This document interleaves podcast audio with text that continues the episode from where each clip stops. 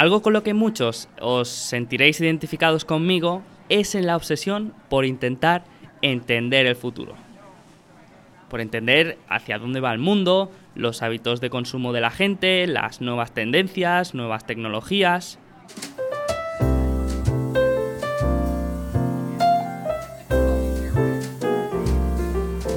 Un comentario que escucho muy a menudo sobre la inversión empresarial es la de que si no podemos predecir el futuro, la mejor estrategia sería simplemente indexarse.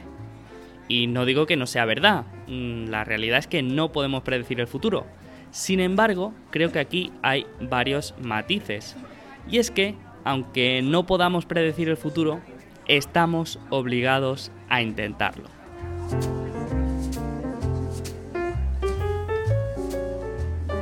La inversión en una empresa es el ejemplo más obvio. Invertimos en una empresa porque creemos que en el futuro valdrá más o nos proporcionará una rentabilidad muy buena en comparación a nuestro mundo de alternativas de inversión. Pero en cualquier otra área de nuestra vida nos encontramos en la misma situación, quizá incluso de manera inconsciente. Pero cuando aceptamos un trabajo, por ejemplo, estamos implícitamente prediciendo que la empresa para la que vamos a trabajar va a ir bien, nos va a pagar a final de mes y nos va a proporcionar un ingreso estable.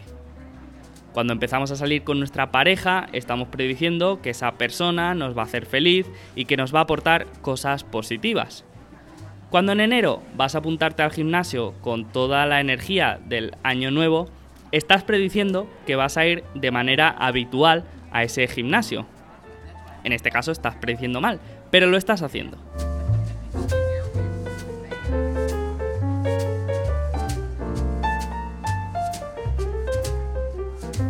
Esto me recuerda a uno de los jugadores más importantes de hockey sobre hielo de la historia, Wayne Gretzky, que aparte de pasar a la historia por meter muchos goles, podría haber pasado por alguna de sus frases épicas. Sí, ya sé lo que estás pensando. La semana pasada hablando de tenis, hoy de hockey, ¿qué va a ser lo próximo? ¿Hablar de waterpolo? Bueno, pues no lo descarto. Pero es que, aparte de que me gustan mucho todos los deportes, hay muchas coincidencias con nuestro mundo y en este caso con el de adivinar el futuro. En una entrevista le preguntaron a Wayne Gretzky cuál era la diferencia entre un jugador de hockey hielo mediocre y un gran jugador de hockey hielo. Gretzky respondió, un jugador mediocre va a donde está el disco, un gran jugador va a donde estará.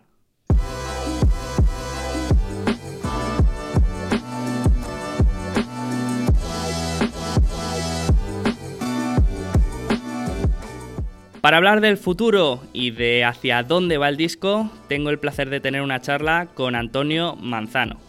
Antonio es gestor de fondos de inversión en Santa Lucía Asset Management y tiene 10 años de experiencia en la gestión de carteras de renta variable española y europea.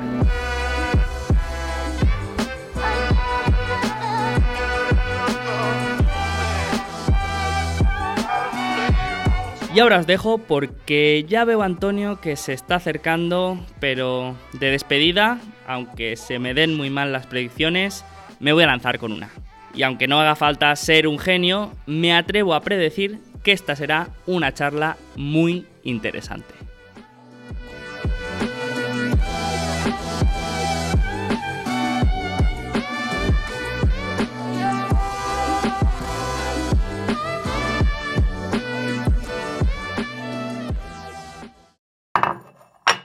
Bienvenido, Antonio. ¿Cómo estás? ¿Qué tal? Buenos días. ¿Cómo estás, Sergio? Todo muy bien por aquí. Eh, genial. Tenía muchas ganas de hablar contigo porque, porque, bueno, ya te lo he dicho que me lo recomendó un buen amigo y un invitado que tuvimos en el podcast, que es Francisco Parga. Y desde que me lo dijo, pues me lo apunté y te he ido siguiendo la pista. Aunque sí que es verdad que, que te conocía de antes y sabía quién eras. Incluso, incluso detalle importante, sin tener Twitter porque este es el, primer tema así rompehielo que quiero sacar, que es Twitter sí o Twitter no, ¿no? Por una parte, en el mundo de la inversión, pues hay una gran comunidad y conoces a mucha gente interesante y se aprende mucho, pero por otro lado también tiene su lado tóxico y de ruido, ¿no? Así que eh, a ti es que no te gustan mucho las redes sociales o no te llevas bien con Twitter o crees que resta más de lo que suma. Bueno, mm, la verdad es que no tengo redes sociales. O sea, tengo WhatsApp y tengo LinkedIn por motivos profesionales, pero no tengo ni Facebook. Tuve en su día Facebook. Eh, me lo terminé quitando porque pues, es que al final eso lo veía como un poquito tóxico y no, no, me, no veía que me aportase mucho, veía que me quitaba mucho tiempo.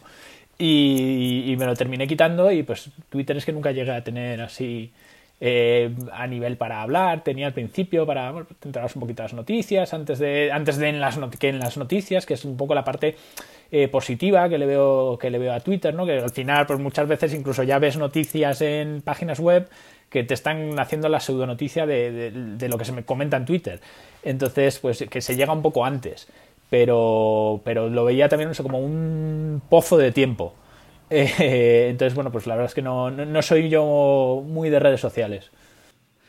No, sí, sí que es verdad que tiene esa parte que te absorbe mucho tiempo. O sea, mm, e, es lo que digo. Yo tengo esta relación de amor-odio que, que, conoces a gente muy interesante y descubres cosas pues increíbles, pero pero después a la vez, pues eh, si me pongo una aplicación que me mide el tiempo que paso en Twitter, pues mm, me lo desinstalo y, no lo quiero ver más, porque es una locura. Bueno, no, pero al final a lo mejor tengo que darle otra oportunidad y porque estoy seguro de que se van creando comunidades, bueno, pues eh, tú mismo canal fue positivo, ¿no? se va creando una comunidad de gente muy interesante y muy apasionada de la inversión eh, que, me estoy perdiendo. O sea, que a lo mejor también tengo que darle otra oportunidad, sin duda.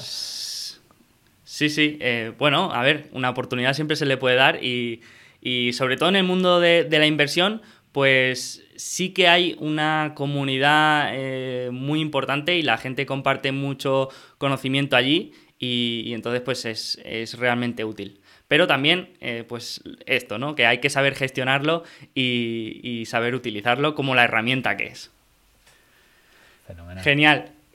Algo que me interesa mucho conocer de los profesionales, sobre todo, es un poco su camino y, su historia, ¿no? De si, ya empezaste la carrera eh, teniendo en mente que te querías dedicar a la gestión profesional o ha sido algo que, se ha ido dando así de, de manera fortuita. ¿Cómo ha sido tu caso? Pues pues en mi caso la verdad es que no, bueno, eh, oigo a mucha gente que, efectivamente que desde los 12 años tenía muy claro que la inversión era lo que querían hacer tal y pues en, mi caso la verdad es que no. Yo terminé la carrera en el 2009, estudié en Inglaterra, me vine, me vine a España eh, inmediatamente y, empecé a encadenar distintas becas. Eh, trabajé en Warner, luego he trabajado en el Espíritu Santo, en Banif ya entré en lo que era la banca privada de Santander, que ahora se llama Santander Private Banking, entré en la mesa de renta variable eh, y tuve la suerte de ya coincidir ahí con unas personas que eran muy apasionadas.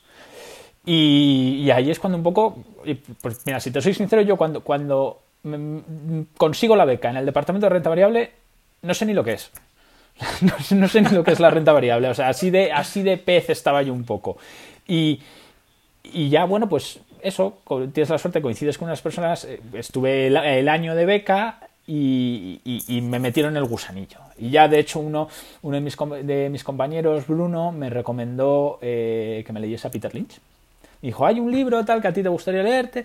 Eh, y me lo compré y claro, fue el... ¡Wow! O sea, esto es... o sea, esto, esto sí, esto sí me gusta, esto es algo que, que tengo que explorar y, y bueno, pues ahí es un poco donde ya me picó del todo la, mosca SS. Eh, de ahí pasé a HSBC, donde pues estuve en otra beca tres meses, sí llegó, y tuve la suerte de que me contratasen en, en Alianza Popular, eh, donde también pues eh, bueno, eh, paso a, lo que era el, departamento de renta variable, estaba dividido en dos, en eh, fondos europeos y fondos españoles, y entré en, los fondos, en la parte de fondos españoles. Y pues lo mismo, una suerte, o sea, había un grupo de personas eh, a nivel humano maravilloso, por supuesto, pero, pero que tenía unos conocimientos pues, con los que yo desde luego no me había cruzado antes y, y sobre todo te das cuenta de lo poco que sabes, ¿no? O sea, dices, wow, anda que, anda que no, me queda por aprender, eso al principio y luego pues ya estuve seis años, vas aprendiendo, estuve eh, una parte de los seis años, pues además yo creo que más o menos dividido en tres y tres en fondos españoles y la otra ya llevando fondos europeos. Eh, no que una cosa sea mejor o peor, sino simplemente pues, se iba una persona, se recolocaba un poco la cosa y, mm, y bueno, pues ya te, das cuenta, bueno, es que ya indudablemente esto es lo que más me gusta, esto es lo que quiero hacer toda mi vida, yo quiero, yo quiero pasar toda mi vida invirtiendo y ya pues vas un poco viendo cómo hay que invertir. Y, bueno, pues después de eso tuve la suerte de, en el año 2017, eh, me contactó Santa Lucía para eh, los fondos de lo que... Santa Lucía en el año 2015 compró una pequeña gestora que se llamaba Alfa Plus, eh, y en el año 2017 las dos personas, que bueno, ahora es el responsable de renta variable, Miquel Navarro y Beltrán Palazuelo, que estaba con él en la tesorería de Santa Lucía, pasaron a gestionar los, lo que era el fondo de Alfa Plus en ese momento, que era Liberico Acciones. Y yo tuve la suerte de que bueno, contasen conmigo para, para esa nueva andadura eh, y luego ya vino, pues, que Santa Lucía compró a Viva, España, y, pues había ya más producto, eh, productos más históricos como el Spa Bolsa, el Eurobolsa, que son, y, lanzamos también eh, en la parte de Alfa Plus lo que ahora es el Santa Lucía Europa Acciones, que era el Alfa Plus Europa Acciones, y bueno, pues esa es un poco, un poco la andadura, la verdad. te he contestado larguísimamente, eh, no, no, no, no, sabía, no, sabía que, era lo que me quería dedicar, la verdad. pero pero desde luego eh, tengo muy claro que me quiero dedicar toda la vida. No, pero me ha gustado lo que has dicho que eh, es lo de el de conocer a gente apasionada, porque me ha recordado, por ejemplo, a la universidad cuando tenías asignaturas que los profesores se limitaban a venir a explicar un temario y cuando tenías asignaturas que el profesor era un apasionado de aquel tema y venía y te lo explicaba, bueno, y lo vivía y, la experiencia era totalmente diferente, ¿no? Entonces yo me acuerdo que tener esta sensación, ¿no? De que la gente que realmente era apasionada de algo, pues transmitía de alguna manera más curiosidad sobre ese tema, ¿no? Sí. Y yo creo que esto, esto es un poco la clave. Sí, ya has mencionado, perdona, eh, a Francisco Parga Foucault, eh, que de hecho escuché el otro día el podcast eh, en el que estuviste hablando con él y vamos, es el profesor más apasionado y que más te puede transmitir. Yo tuve la suerte de, dar uno de los años de, que estuve estudiando el CFA con, con él y bueno,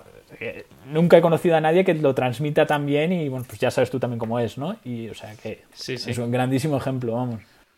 Sí, bueno, yo, yo lo he dicho varias veces, que, como, como, profesor o como persona que se dedica a, transmitir conocimiento, yo creo que es uno de los mejores que, he conocido y siempre lo recomiendo para, para tanto para el CFA como para, para otros temas que también, también hace. A mí me encanta, eh, desde luego. Y otra cosa que has mencionado que me ha gustado es que en, no, me acuerdo del año exacto, pero has dicho que allí empecé a, invertir bien, ¿no?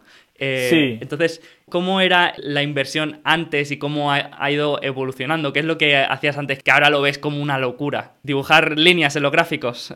no, eso, eso no, eso nunca, nunca, me lo creí, nunca me lo creí demasiado porque además la, el, eh, David, David Cortina, que llevaba la mesa de, de renta variable en Banif, siempre lo criticaba siempre, siempre lo criticaba, entonces ya desde el principio yo eh, lo tenía un poco de no. Eh, pero bueno, pero desde ese, un poquito el cortoplacismo a entender bien que, porque es algo que parece muy sencillo, pero oye, entender bien que no estás comprando papel, que estás comprando una participación en una empresa, que pasas a ser un dueño y pues con todas las implicaciones que eso tiene, ¿no? Que la primera es que te la tienes que conocer muy bien. Porque, oye, yo no me compro una casa sin verla, sin conocer todo lo que... Bueno, nunca me compro una casa, pero, pero, no, pero no me la compraría sin conocer hasta el mínimo detalle y sin hacer un due diligence bien hecho. Entonces, pues ¿cómo lo puedes hacer en otro sitio donde estás metiendo tus ahorros? Y eso es algo que, jo, parece muy obvio, pero lleva un periodo de hasta que realmente te das cuenta y entender, pues también, oye, cómo se mira una industria, cómo se cómo, se mira una empresa, una industria, eh, hasta que llegas a cómo se valora y eh, pues si la compras o no la compras, ¿no? Pero, pero todo eso es un camino que, que, he recorrido, vamos. Y a día de hoy, ¿cómo te definirías como inversor? ¿En qué, entiendo que estás especializado en renta variable, pero te gusta algún tipo de sector, alguna tipología de empresas o algo que digas, bueno, a mí yo me enfoco más en esto, que es lo que conozco? Algo, algo así, ¿cómo te definirías? Eh, también, pues, hombre, me gustan las compañías de calidad que estén baratas. Eh, de eso, pues que cada vez hay menos, ¿no? Pero, pero también es muy obvio, pues, pues, hombre, pues me gustan las compañías que, que crecen, que tienen buenos márgenes, que generan mucha caja, que tengan rentabilidades sobre el coste de capital, eh, sobre el capital empleado muy superiores al coste de capital, eh, pues un poco lo que a todos, ¿no? Las buenas compañías, es lo que me gusta. Vale, vale. Y el sector, pues soy un poco agnóstico. Es verdad que hay sectores que generan más valor que otros, eh, pero bueno, en general cualquier, cualquier compañía que cumpla unos criterios, pues desde luego por lo menos siempre va a merecer la pena echarle un ojo. Genial. Y ahora por, por hablar un poco de Santa Lucía Asset Management, em, aquí ah, suele haber alguna duda porque, porque bueno, el, el, negocio de la gestión de activos de las aseguradoras tiene como, como dos modelos, ¿no? Uno que es el de la el de la gestora de la aseguradora que gestiona el float, digamos, de la rama aseguradora. Pero luego hay, hay, aseguradoras que tienen otra rama que es independiente, que es la gestora de activos, que, pueden ofrecer este producto a, cualquier individual, ¿no? Entonces, ¿cómo es el modelo de Santa Lucía? Si gestiona este float de la rama aseguradora o también ofrece este servicio de gestión de patrimonio a cualquier individuo. ¿O ambos? Eh, bueno, en este caso efectivamente son ambas cosas. por la parte de Santa Lucía Seguros, en el equipo de balance de donde se lleva la tesorería de la aseguradora, que es además donde vienen eh, Miquel y Beltrán a, la parte de la gestora, eh, se gestiona ese float. Y luego, pues, la compañía decidió apostar en un momento por una tercera línea de negocio, que era eh, la gestión de activos como tal. Y entonces ahí es cuando, cuando bueno, pues, eh, se hicieron unas compras y se ha apostado decididamente por tener un producto potente eh, para, pues, para ofrecer también al cliente minorista y al cliente de Santa Lucía a través de, la red de, Santa Lucía Seguros. Vale. ¿Y nos, mm, nos podría dar algún dato para hacernos una idea? Has comentado que en 2017 compran Aviva y, eh, bueno, Alfa Plus, pero, pero ya existía de antes, ¿no? Sí, o sea, eh, Alfa, Alfa Plus es una gestora que existía antes, jo, en el año de fundación de Alfa Plus me pillas, yo creo que fue 2009 o después de la, después de la crisis justo, después de la crisis financiera, eh, Santa Lucía Seguros compra Alfa Plus en el año 2015. ahí se lanza el Fondo Ibérico Acciones que, que gestionaba otra persona, que cuando se va eh, Miquel y Beltrán desembarcan eh, para, pues para, gestionar el producto que, no, tenía un gestor en ese momento. Y en el 2017 es cuando, cuando se hace la compra de Aviva, que aparte del el negocio de vida de Aviva en España, pues tenía también la, eh, la parte de gestión de activos que bueno, con fondos que históricamente habían sido gestionados también con, desde ese punto de vista de, un análisis fundamental profundo, de conocerse bien las compañías y de saber lo que estás pagando por una compañía. Y ahora, bueno, si quieres sigo, perdona, y entonces ahora la, gestora de Santa Lucía que tiene, eh, pues gestionamos en total unos, siempre me equivoco, siempre lo digo, bueno, te voy a decir aproximado, eh, unos 5.000 millones de euros, de los cuales 1.000, 1.200 eh, llevamos directamente con inversión en equity directa, en renta variable directamente, y donde te estoy incluyendo fondos de inversión y planes de pensiones. Vale. Y la, parte de gestión de los fondos de la aseguradora, eh, la, filosofía de inversión es igual o es diferente o eh, lo dividís en, claro, claro no pero nosotros no gestionamos la parte de la aseguradora o sea ahí hay un Chinese wall vale vale. eh, no, mm, bueno es que no se puede no pero claro, claro. sí es verdad que Santa Lucía hoy es un, es un cliente importante para, para los fondos de la casa eh, donde una parte de la gestión de renta variable se hace a través de los fondos de inversión. Vale, vale. Por eso, porque, claro, eh, todo el mundo tiene entendido que la gestión de los fondos de una aseguradora es mucho más conservadora y, claro, y, tiene que ser diferente, ¿no? Eh, me imagino. ¿Y cuántos, cuántos sois en el equipo de, del Asset Management? Pues, eh, bueno, en la gestora seremos, bueno, en la parte de gestión somos unas 10, 11 personas eh, y, pero la, en la gestora, evidentemente, una gestora pues tiene eh, toda, toda la demás parte, que somos una, unas 30 personas en total, yo creo, en Santa Lucía Asset Management. Y estamos divididos en departamentos. En el departamento de renta variable somos cuatro personas. Eh, Miquel Navarro, que es el responsable, Beltrán Palazuelo y yo, que digamos em, llegamos a la gestora en 2017. Y en el año 2018 se incorpora una cuarta persona, que es Kevin Alonso eh, bueno, que, es ingeniero y nos está ayudando mucho a pues, algunas partes de la cadena industrial, sector autos y sobre todo en, la parte tecnológica más de software y tal, que, que, le oigo hablar y me, me, siento viejo directamente, vamos, no... Eh, tampoco, o sea, bueno, él se conoce muy bien esos, esos sectores. Beltrán, por ejemplo, es eh, increíble el conocimiento que tiene de materias primas, de inmobiliario, del sector petróleo también sabe mucho. Eh, y Miquel siempre dice que es un cajón desastre, que es bueno, su manera educada de decir que, en realidad sabe de todo y, porque es verdad, es, el que más experiencia tiene de todos nosotros y, es una de esas personas que es un, lifelong learner, que, es que siempre está leyendo, que, le apasiona y, luego, pues bueno, yo sé un poquito del sector financiero. Sé, eh, cuando estaba en el Popular llevaba la parte de financieras, de bancos, y, bueno, pues ah, eh, tengo, tengo, un conocimiento de eso, pero la realidad es que somos generalistas, todos miramos todos. Para que te hagas una idea, bueno, pues yo me miro los bancos y me conozco los bancos, pero este año entre las ideas que que he trabajado y que hemos incluido en los fondos, pues desde Amadeus, Esilor Luxótica, Kerry, o sea que al final eh, todos tenemos que, saber un poco de todo, que yo creo que es muy bueno, porque si no, eh, se crea primero quizá un efecto de eh, tengo que meter una compañía en mi sector, cuando a lo mejor el sector no hay que tenerlo. Eh, y luego, bueno, pues también te, cierras mucho y, ves solamente las valoraciones de tu sector, cuando a lo mejor, oye, pues tienes que ver, tienes que ver también cómo están los staples, las compañías de consumo estable, eh, para saber si es un buen momento para estar comprando mineras. O sea, yo creo que va todo un poco junto, ¿no?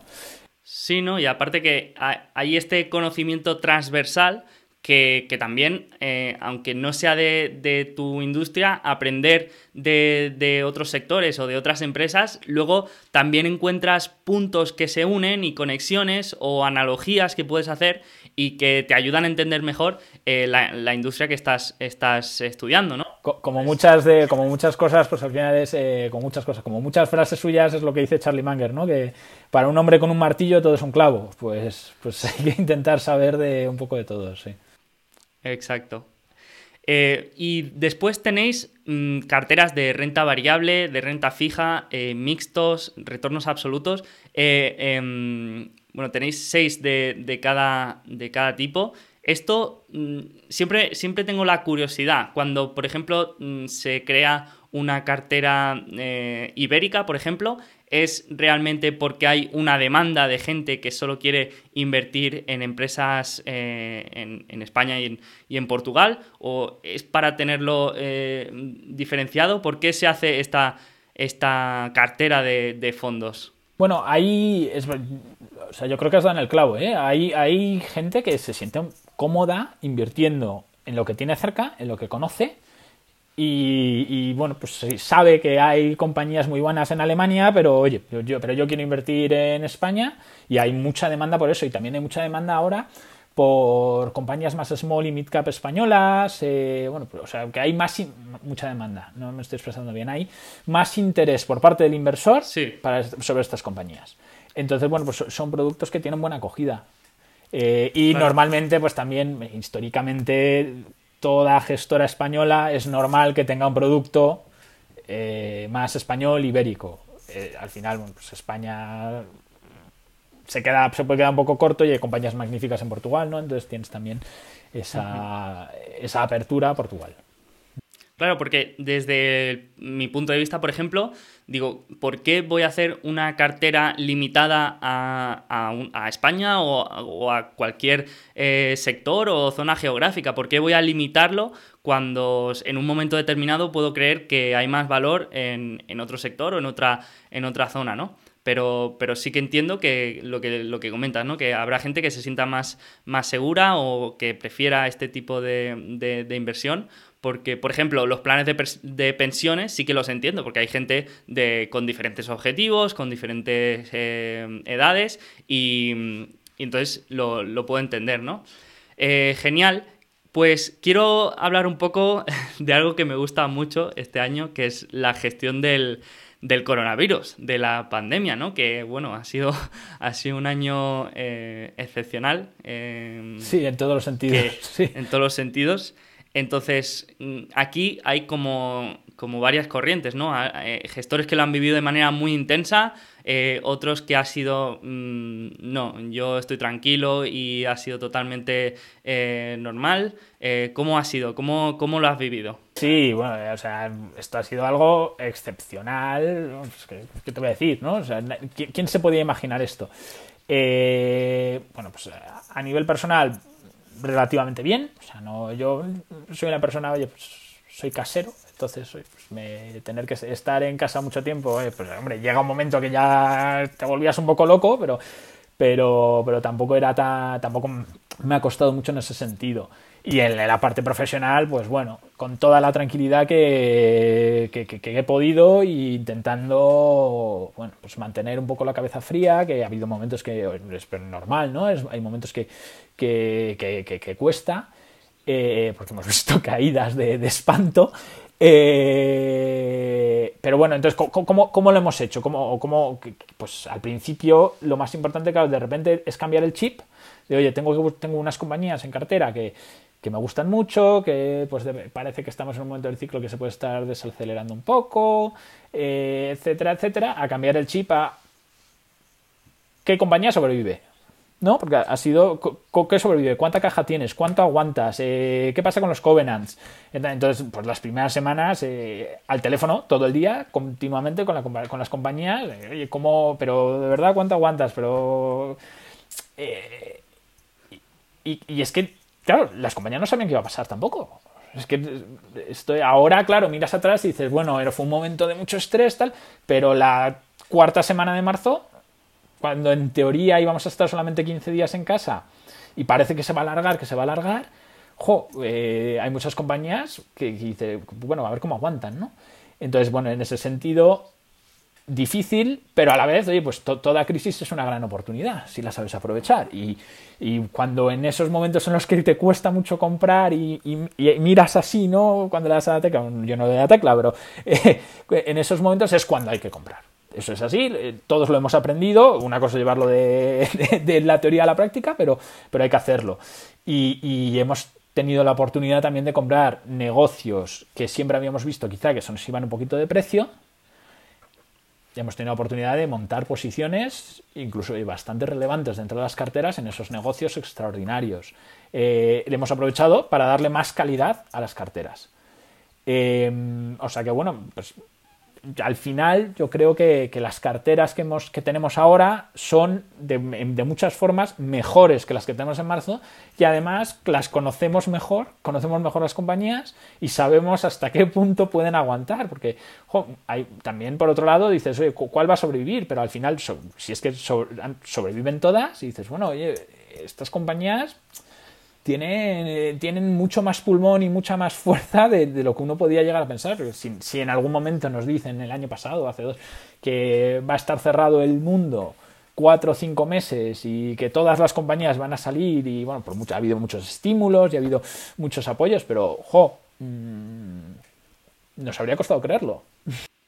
Claro, eso, eso es, es interesante, ¿no? Eh, es, un ejercicio bastante curioso, ¿no? El de decir, vale, si nos, nos situamos en febrero y nos dicen que el coronavirus este que nos suena a chiste se va a convertir en una pandemia mundial, que va a estar medio mundo cerrado durante seis meses, que las tiendas no van a abrir, que todo se cierra y, que, bueno, que em, los números de económicos son bastante malos y a la vez te dicen que los mercados están en récord histórico, pues eh, tú, no te lo crees. Bueno, la única manera en la que te lo crees es si dices, bueno, pero será porque los bancos centrales siguen, eh, siguen con un QE agresivo y que, va a poder soportarlo, ¿no? Y eso, y, fiscalmente, eh, también los bancos han apoyado mucho a, través de créditos ICO que se han dado en todo el mundo. Eh, se ha buscado una solución muy buena con, con los ERTES. sea, hay muchas compañías que han conseguido reducir sus costes y que no han destruido toda la caja que podían haber destruido eh, si hubiese seguido todo igual. Eh, con eso dicho, sí, efectivamente, vamos, yo el, otro día lo comentábamos, eh, nosotros teníamos y tenemos una posición en Intesa San Paolo en, los fondos europeos, banco italiano, que, que, en febrero se lanzó a la compra de Ubibanca y subió la acción fuerte y nosotros la tenemos comprada bastante más abajo y dices, bueno, pues parece que es un momento para, para reducir un poquito. Entonces vendimos un poquito pensando, bueno, seguimos vendiendo los próximos días y al día siguiente de esa venta, Italia se cerró. Claro, entonces cae la bolsa y dices, bueno, pero ¿qué, está descontado? Porque en ese momento nunca piensas, ahora es que ahora, en ese momento nunca piensas, se va a cerrar estos seis meses. Eh, la discusión va a cambiar de si puede crecer el crédito, de qué va a pasar con el margen, a oye, cuánta mora vas a tener, ¿no? Eh, son. Bueno, pues sí, es que es que, lo que estamos comentando, ¿qué te voy a comentar de más? O sea, sí, un año, ¿no? Sí, sí. ¿Y tienes una opinión de las implicaciones de estos estímulos fiscales a medio y largo plazo? Eh, si crees que eh, va a haber mucha inflación o que se va a devaluar el dólar, eh, aunque esto es un poco hablar por hablar porque, porque sabemos que temas macro son muy complejos y influyen muchos factores, pero, pero bueno, ¿tenéis el tema macro más o menos analizado? Sí, bueno, ahí la verdad es que me salgo completamente de mi expertise, ¿eh? con lo que pueda comentar. Porque yo me dedico el 100% del tiempo a mirar compañías, industrias. Pero, bueno, pues sobre inflación, pues lo veo difícil. yo sigo viendo difícil que haya inflación. Porque, bueno, pues parece que ahora podemos incluso volver a, de nuevo, a ver si más, volvemos a, ver más favorable una globalización. Eh, las economías desarrolladas van a seguir viendo cómo sus poblaciones envejecen. Entonces, bueno, pues hay unas fuerzas muy potentes que, hacen difícil que, veamos esa inflación. Ahora ya te digo, me salgo completamente de mi expertise comentando eso y seguro que hay gente que, sabe muchísimo de macroeconomía y muchísimo más que yo y te puede contestar mejor. Pero, pero bueno. No, pero siempre es interesante conocer un poco eh, las opiniones, pero como te he dicho, esto... Eh, sí, es que es muy difícil y acertar ya, bueno, es imposible. Claro, en, el tema macro es que hay gente muy inteligente que dice A y gente muy inteligente que dice B. Entonces, eh, siempre pues es difícil de, tener una, una, respuesta que sea totalmente razonada y que sea mm, totalmente lógica, ¿no? Pues siempre hay una valoración subjetiva. Pero vamos a pasar ahora un poco del tema macro a poner un poco más el foco, eh, hacer un focus eh, en, España, que sé que, que, bueno, como has comentado, que has estado trabajando en, sobre todo en el sector de la banca española, ¿no? Que ahora también está, está muy, muy caliente, por decirlo de alguna manera, con toda esta consolidación que se está dando, que también si quieres podemos hablar más adelante. Pero me interesa un poco conocer tu, visión general de España como, país eh, a nivel de empresarial. Eh, porque aquí la verdad que la mayoría de veces hablamos de empresas americanas y siempre se dice que que bueno, que toda empresa buena pues acaba saliendo de, América y que aquí en Europa y, ya en España pues eh, es más difícil, que la creación de valor es, mucho menor, em, que no se incentiva eh, la, la, empresarialidad. Entonces, ¿Tú cómo lo ves esto? ¿Crees que España es hay oportunidades y obviamente eh, supongo que sí, pero ¿cómo ves esta, este, este entorno empresarial en el país? Bueno, eh, lo primero, en España hay empresas buenas y malas como en, cualquier país del mundo, ¿no? Y en España también tenemos empresas excepcionales, eh, algunas de ellas que son excepcionales hoy, algunas de ellas que van a ser excepcionales en el futuro y algunas de ellas que han sido excepcionales en el pasado. Eso es, bueno, pues eh, lo normal. Em, claro, ¿qué ocurre? Bueno, pues eh, es verdad que parece ser que en España es más difícil montar una empresa y, más que tener, bueno, tener éxito, pero luego también pasar de cierto tamaño. ¿no? O sea, ¿por, qué ocurre eso? Pues, pues, pues sería una, una, una, pregunta para estar hablando horas, ¿no? Eh, y, lo mismo, y lo mismo digo pasa en Europa de otra manera, en el sentido de que en Europa pues hay muchísima compañía que eh, en la tercera generación de ser una compañía familiar es cuando sale a bolsa, en la, segunda, en la segunda tercera generación. Eh, claro, y ocurre normalmente porque, pues porque ya hay muchos herederos y lo más fácil es eh, vender la compañía. Y en Estados Unidos el mercado de capitales se ve como algo, oye, yo creo mi compañía con la idea de yo triunfo si la saco a bolsa. ¿No? y pues claro, aquí hay, no sé si es más bancarización y, menos dependencia de los mercados de capitales, que es a lo que te lleva, y, es lo que te lleva a eso, eh, o bueno, pues también no, es que no quiero tocar temas políticos porque creo que no, no, aporto nada ahí, pero, pero claro, eh, en Estados Unidos tú pagas los impuestos sobre el beneficio de la empresa. Eh, aquí pues ya para empezar tienes una cuota autónomo, ¿no? Si quieres montar tu propia empresa, tal, pues parece más complicado en todo momento. O sea, no sé, creo seguramente no te he contestado para nada lo que quería saber. Sí, sí, sí, sí. Bueno, simplemente que, es, es, es sorprendente Em, que por ejemplo ves las empresas más grandes del mundo y sobre todo ya si miramos sector tecnológico y prácticamente eh, el 100% no es Estados Unidos, pero quizá el 80% y el 20% restante es Asia o eh, China. Entonces eh, es curioso, ¿no? Y esto también yo lo veo mucho en el, en el Venture Capital.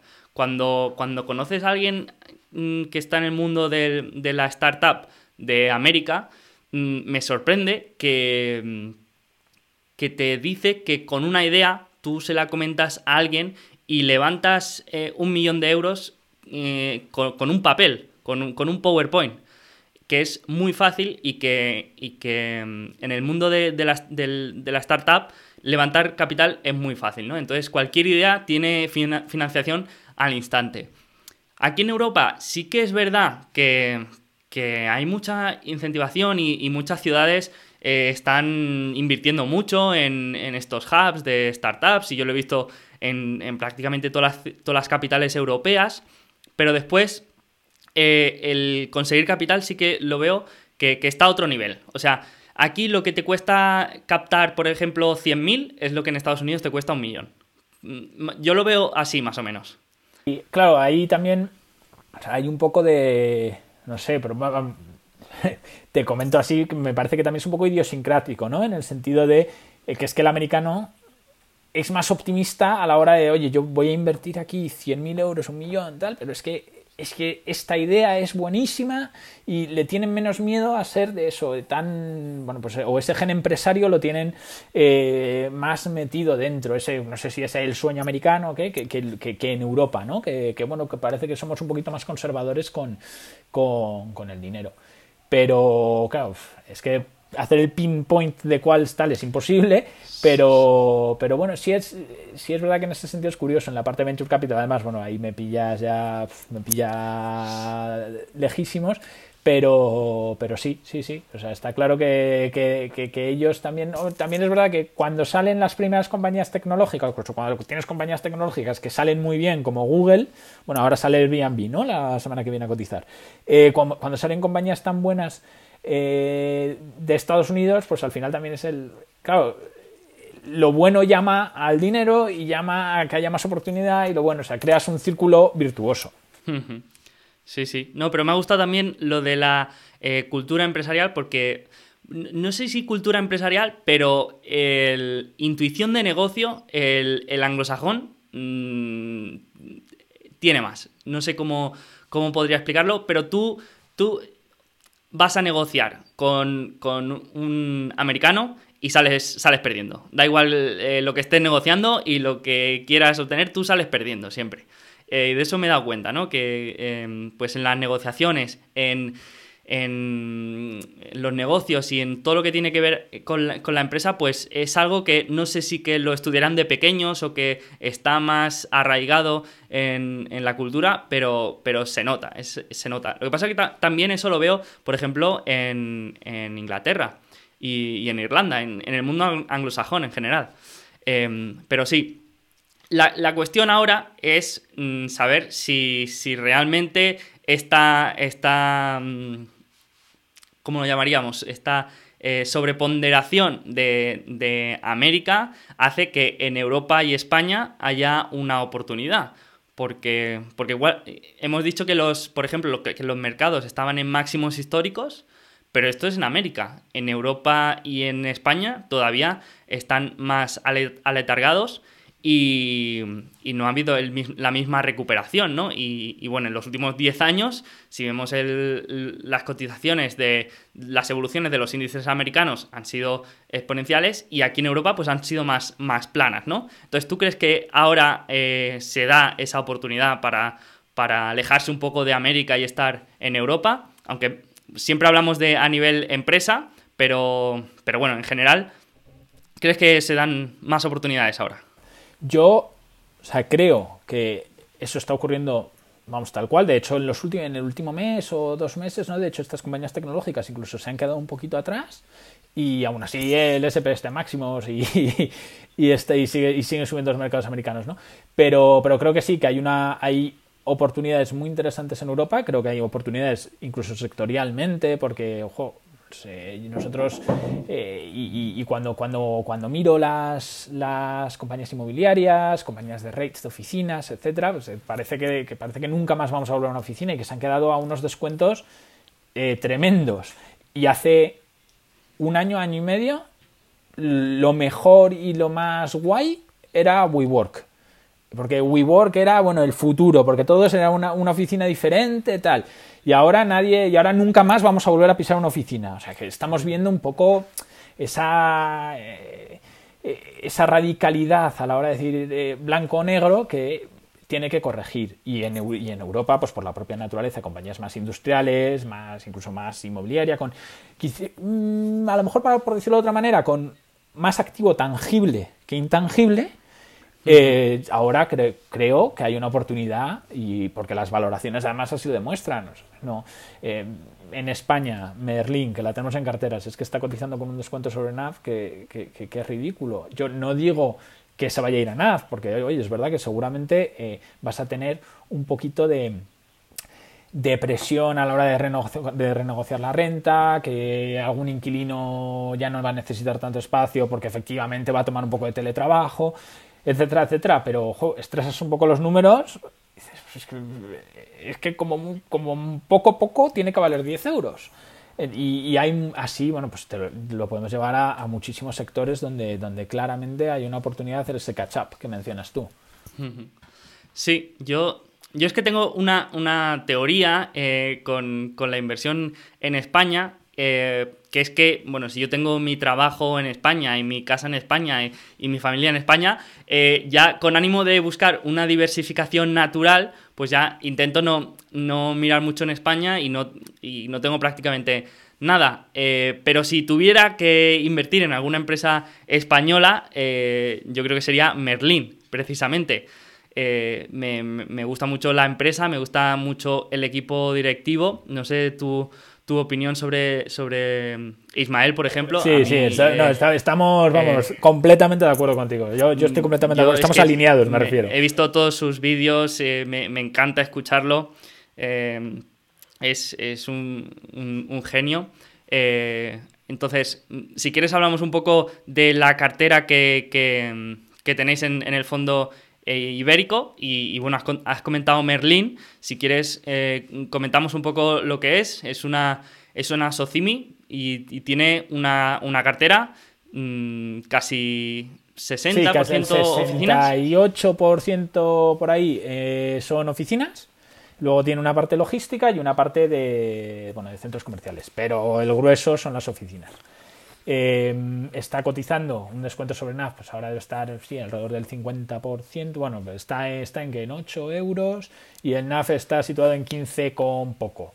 Eh, entonces, bueno, pues es, un descuento enorme para una compañía que tiene eh, unos activos fantásticos en España y que pues yo por lo menos sí soy optimista en el sentido, bueno, y pero además por lo que vivo en mis carnes y por lo que hablo con compañeros y por lo que hablo con gente de otras industrias, que, que la oficina es necesaria, que es que yo tengo que ir a, yo voy a la oficina uno de cada dos días, pero, pero yo necesito ir a la oficina para poner cosas en común, para ver la cara a mis compañeros, para, para hablar de cosas, porque una de las cosas que yo sí he notado también durante la pandemia, ¿no? Son esas cosas de, hay eh, ato esto con esto, ¿no? Y digo, ojo, se, lo voy a comentar a Beltrán. Claro, y, dices, bueno, se lo comento la próxima vez que hable por teléfono con él. Pero claro, luego en ese momento, pues ya ese momento de chispa, cuando ya hablas, pues no, no, lo comentas. Porque y se pierde y a lo mejor es algo que podría llevar a, otra cosa. O sea, que el contacto humano eh, es necesario y, en un equipo siempre va a ser necesario.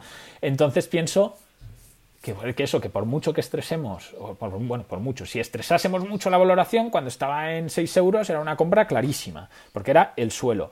Pero en un momento estresado donde digas, oye, las rentas, la ocupación, tal, aún así debería estar cotizando en 10 euros por acción. Y es una idea que vemos muy clara, donde hemos aumentado bastante eh, y que por ahora, bueno, pues nos está yendo bien, pero, ¿por qué no puede ser de otra manera? Porque eso es que, es que tiene que estar en 10 euros por lo menos. Sí, sí, sí. Es, es bueno el, lo que hemos comentado del blanco y negro, ¿no? De, que de repente no va a dejar la gente de, ir a la oficina de golpe. Sí que, como has comentado, pues puede que, vaya aumentando el teletrabajo y que se necesite menos espacio y que, bueno, que las oficinas vayan perdiendo valor, aunque, aunque bueno, aunque sus activos y sus ubicaciones, eh, pues me cuesta ver que realmente vayan a perder mucho valor y, pero, pero bueno, eh, tenemos esta narrativa ahora, eh, que es que estamos en, una, en un mundo que no vamos a salir de casa, ¿no? Y que lo vamos a comprar todo desde casa y que vamos a trabajar todo desde casa. Así que bueno, es, es un momento para, para, aprovechar, ¿no? Esta, esta narrativa que, que, hay, porque, porque bueno, yo estoy muy de acuerdo contigo. Sí, y además, mira, te voy a como anécdota, ayer fui a la vaguada, que a la vaguada he estado 10 veces en mi vida, pero ayer, ayer fui por la tarde y vale, era viernes por la tarde y lo que quieras, pero estaba a reventar. O sea, es que estaba. Costaba andar por los pasillos. Entonces dices, bueno, es que la gente o se va a adaptar y si, y si seguimos teniendo miedo y tal, con la vacuna, desde luego, es que ya la gente va a volver a, una vida normal. ¿Que habrá cosas que cambien para siempre? Hombre, pues, pues no cabe duda. Pero, pero eh, eh, esos activos van a seguir teniendo mucho valor. Totalmente. Eh, si quieres pasamos a otra empresa de vuestra cartera, que, es Talgo. Sí, Talgo es nuestra mayor posición en los fondos españoles. Eh, bueno, pues, la cuento, pero es muy obvio, ¿no? Son de trenes, y además Talgo está especializada en, alta velocidad, eh, lo sabes. y claro, aquí, aquí que vemos, aquí vemos que al mercado no le gusta, no, no, no sé muy bien por qué, eh, pero solamente el negocio de mantenimiento de Talgo, que es un negocio además creciente, vale 5 euros y medio. Es que en cuanto le pongas, pues mira, tengo aquí eh, los 45 millones de free cash flow que te genera em, el negocio de mantenimiento, en cuanto digas, pues es un negocio con roces altos, con visibilidad, con crecimiento, pues vale por lo menos 15 veces. Pues ahí ya tienes 5 euros y medio por acción. Y eso es sin sin ganar nuevos contratos, que los va a ganar seguro, porque pues es el negocio, eh, y sin darle ningún valor, que es algo que, que, yo siempre he pensado que era un poco ridículo, que el mercado parece que no le, no le da ningún valor a, a esa licencia que tiene Talgo para la muy alta velocidad que no todas las compañías de trenes pueden, pueden hacer un tren de alta velocidad y tener esa, esa matrícula que te permite luego venderlo y saber que, el tren va a funcionar perfectamente a 350 km por hora.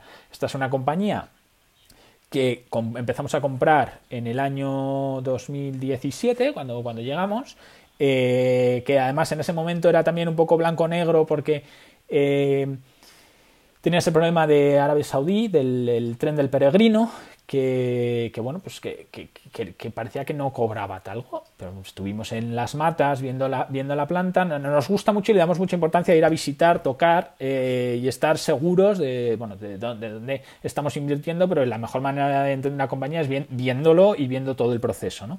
Y estaban las matas, los trenes pintados con los plastiquitos de las burbujas, eh, en los asientos para, para, ser entregados. Entonces, bueno, pues en, ese momento el mercado la valoraba más o menos donde la está valorando ahora. Y si es que no tiene ningún sentido, porque esa caja va a entrar y la compañía encima se va a ir a caja neta. Eso terminó ocurriendo y además la compañía lanzó un plan de recompra de acciones. Bueno, pues a día de hoy no ocurre nada con esta compañía. Lo único, el único pero es que, claro, bueno, pues los trenes este año han rodado menos porque pues, ha habido un trimestre, cuatro o cinco meses, que, no había gente para montar el tren y por lo tanto ha habido menos, negocio de mantenimiento. Pero mm, si Dios quiere, el año 2021 estaremos recuperando la normalidad y eso pues volverá. Entonces me, parece asombroso que, que cotice estos precios. ¿Y, se, esperáis que mm, gobiernos eh, aumenten su inversión en infraestructura y que aumente la demanda en este, en este producto? El, gran, claro, el, gran pero de Talgo siempre que se le ponía un poquito no era que, no ganaba contratos fuera de España. Eh, que, cosa que era, bueno, pues un poco ficticio, pero eh, es, es, un poco lo que se decía. ha ganado un contrato muy bueno en Alemania y, pues si, las, si los países van a ir hacia esa electrificación, pues eh, para empezar, los trenes son el mejor sistema para trasladar a, la población y para viajar eh, con pocas emisiones. Y si eso lo unimos a los estímulos fiscales que vamos a ver, pues tiene todo el sentido que se apueste claramente por, el rail, ¿no? Entonces, bueno, pues, pues eh, aún así, o sea, es una parte de la tesis de inversión, por supuesto, pero lo, importante es, que, si es que, me, si es que me están regalando una parte de la compañía. es que no, y, ya lo han hecho en el pasado y la compañía ha demostrado que, es que luego va a seguir ganando contratos y que, y, que además que, sabe que sé que ellos mismos saben que están baratos porque luego te, van te, han lanzado la recompra de acciones, ¿no? Y que es el mejor sitio donde invertir, te lo está diciendo la compañía. Qué bueno, qué bueno. Eh, pues eh, empresa interesante esta. nunca la he mirado, eh, mm. pero, pero no, no, le echaré un ojo porque, porque sí que veo que muchos gobiernos ahora con todos estos estímulos sí que van a, van a reforzar sobre todo la infraestructura, de, porque es la, la inversión como obvia, ¿no? Sí, y luego, perdona, que no lo he mencionado, pero que es eh, importante porque eh, cuando miramos una compañía, para nosotros los tres must para que sea importante, las tres cosas que le exigimos es que, para que sea importante en el fondo, es que tenga crecimiento, rentabilidad sobre, eh, superior a su coste de capital y visibilidad en esa rentabilidad, en, esa, en ese crecimiento y rentabilidad. ¿no? Y eso, pues es que talgo, como te digo, lo, las clava todas. Y aparte tienes a los, a los ayuntamientos, a, a, los gobiernos que estarán encantados en ir ahí con la, con la tijera a inaugurar trenes. Sí, bueno, eso. eso es así. Que eso siempre, eso siempre es muy popular, es, siempre queda bien. Eso es así. Entonces yo creo que. Pues si quieres pasamos a Befesa, que es otra eh, posición importante del, hmm. del fondo. Sí, eh, vale, Befesa es una compañía de reciclaje de reciclaje principalmente de zinc, miento, es reciclaje de polvo de acería. El polvo de acería es eh, tóxico, o sea, sale de las acereras, ¿no? Es un, es un, polvo, es un polvo tóxico que incluso puede llegar a tener trazas radiactivas. Eh, estuvimos en, en, la, mm, en la planta que tienen en Bilbao y se ve, eh, y tienen de hecho un detector de, de radioactividad cuando llegan los camiones eh, porque, porque puede llegar incluso a ser radioactivo. Eh, bueno, pero lo importante, o sea, Befesa es uno de los mayores recicladores de, zinc, tiene también una parte de reciclaje de aluminio y de, escorias de aluminio que, bueno, no es tan importante y no, yo no le otorgo mucho valor a esa parte, eh, que tiene, esta compañía tiene eh, crecimiento porque está invirtiendo en China, tiene márgenes de EBITDA del 25%, superiores al 25%, roces también superiores al 20% y bueno, genera caja, no la genera porque toda la caja la está reinvirtiendo en, eh, en plantas de reciclaje en China, en, dos específicamente, en Jiangsu y en Henan. ¿Qué, ¿Cuál es la tesis de inversión en esta compañía? Bueno, esta compañía, cuando termine sus inversiones en China, cuando veamos la caja, va a estar generando fácil 120 millones de euros de free cash flow. En cuando, si, cuando ya digamos lo que tenga que hacer es mantener las plantas. Se le achaca que, oye, es que esta compañía ha caído el zinc, ha subido el treatment charge, que es, bueno, pues eh, un poco el equilibrio entre las mineras y los productores, eh, se llega a un acuerdo de un precio eh, que impacta en el precio final de venta de defensa. O sea, ha caído el zinc, ha subido el treatment charge y la compañía ha respondido con irse a China a montar plantas de reciclaje. Ya bueno, pero es que todas las acereras están en China. Es que ¿dónde lo vas a montar si no? O sea, si ya además tienes la cuota, una parte importantísima de la cuota de mercado en Europa, te has, montado en Turquía, has montado en Corea del Sur, el sitio en el que estar es claramente China. Entonces, bueno, pues eh, nunca hemos entendido por qué se le. Además, bueno, esta compañía llevo yo, además, nunca he entendido por qué se le achaca eso a, a, a, Befesa de esa manera. Y además es una compañía que tiene un management extraordinario que lleva décadas en la, eh, eh, gestionando la compañía y que conoce muy bien eh, lo, que tiene que hacer, lo que no tiene que hacer. ¿Que te van a entrar competidores chinos? Es también otra de las grandes dudas. Pues sí, claro, si es que es un negocio fantástico, con márgenes EBITDA buenísimos, con roces, pero también si mañana me entran 20 competidores, pues los planes de expansión que tengo, porque voy a montar una, una línea en Jiangsu de 110.000 toneladas, una línea en Henan de 110.000 toneladas, y luego la idea es montar otras dos en cada uno, hasta irse eso, a 660.000, ¿no? O 600.000 si, si redondeamos. Eh, si mañana me entra un competidor y me empieza a hacer pupa, pues cancelo ese plan. Y me quedo con una línea y con mi roce del 20%, mi generación de caja y todo. Y entonces, bueno, pues la compañía ahora mismo está cotizando justamente a lo que nosotros pensamos que tiene que ser el mínimo el mínimo. Ha estado cotizando, nos ha dado oportunidades de entrada este año por debajo de los 40 euros por acción que hemos aprovechado. De hecho, ha habido el propio CFO ha aprovechado también para comprar eh, durante en mitad de la pandemia y lo vemos también como una idea Vale, Befesa cotiza en Alemania, están los fondos españoles porque es una compañía que es eh, un spin-off de, de Abengoa en su día, que la compró un private equity eh, y bueno, cotiza en Alemania, la ha sacado a cotizar ahí. También hemos estado en las oficinas en Alemania hablando con ellos en su día y, bueno, pues eh, es un negocio feo en el sentido de reciclas zinc. Muchas veces esos negocios son, son buenos, son, son, los que son muy buenos y nosotros pensamos que estamos en uno de ellos. Y, y, y luego, bueno, pues también tienes recicla. O sea, si somos muy verdes y somos muy SG, pues es eh, también merece entonces una prima como merecen otros muchos sectores por lo que, por lo que opina el mercado, ¿no? Eh, ¿Tenéis alguna política de SG o os gustan ahora empresas o creéis que van a estar mejor valoradas en el futuro? Bueno, todo, todo parece indicar que sí va a estar mejor valorado, que sí van a estar mejor valoradas. Además, eh, como, como, son empresas que están consiguiendo emitir bonos verdes para ese tipo de inversión, eh, incluso por debajo de lo que emiten una deuda normal, pues bueno, está claro que al mercado le gusta, que te lo va a financiar más barato y por lo tanto eso debería llevar a, a que este tipo de compañías pues sigan teniendo un múltiplo generoso.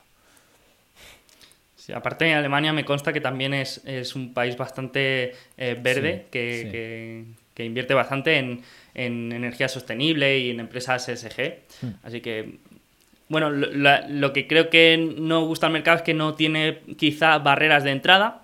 Entiendo que, que este es el, el, principal problema. Bueno, no tiene barreras de entrada. Eh, cuando vas a ver la fábrica y tal, bueno, vale, es una fábrica de reciclado de zinc, no es muy tequi, pero, pero hay que montarla, ¿eh? Y una vez que la tienes montada, eh, tú vas a tener una zona donde todas las acereras, donde coges todo el catchment de las acereras eh, y, bueno, pues es que tú tienes que tener la fábrica con un nivel de utilización superior al 85% para que realmente te salgan unos márgenes buenos.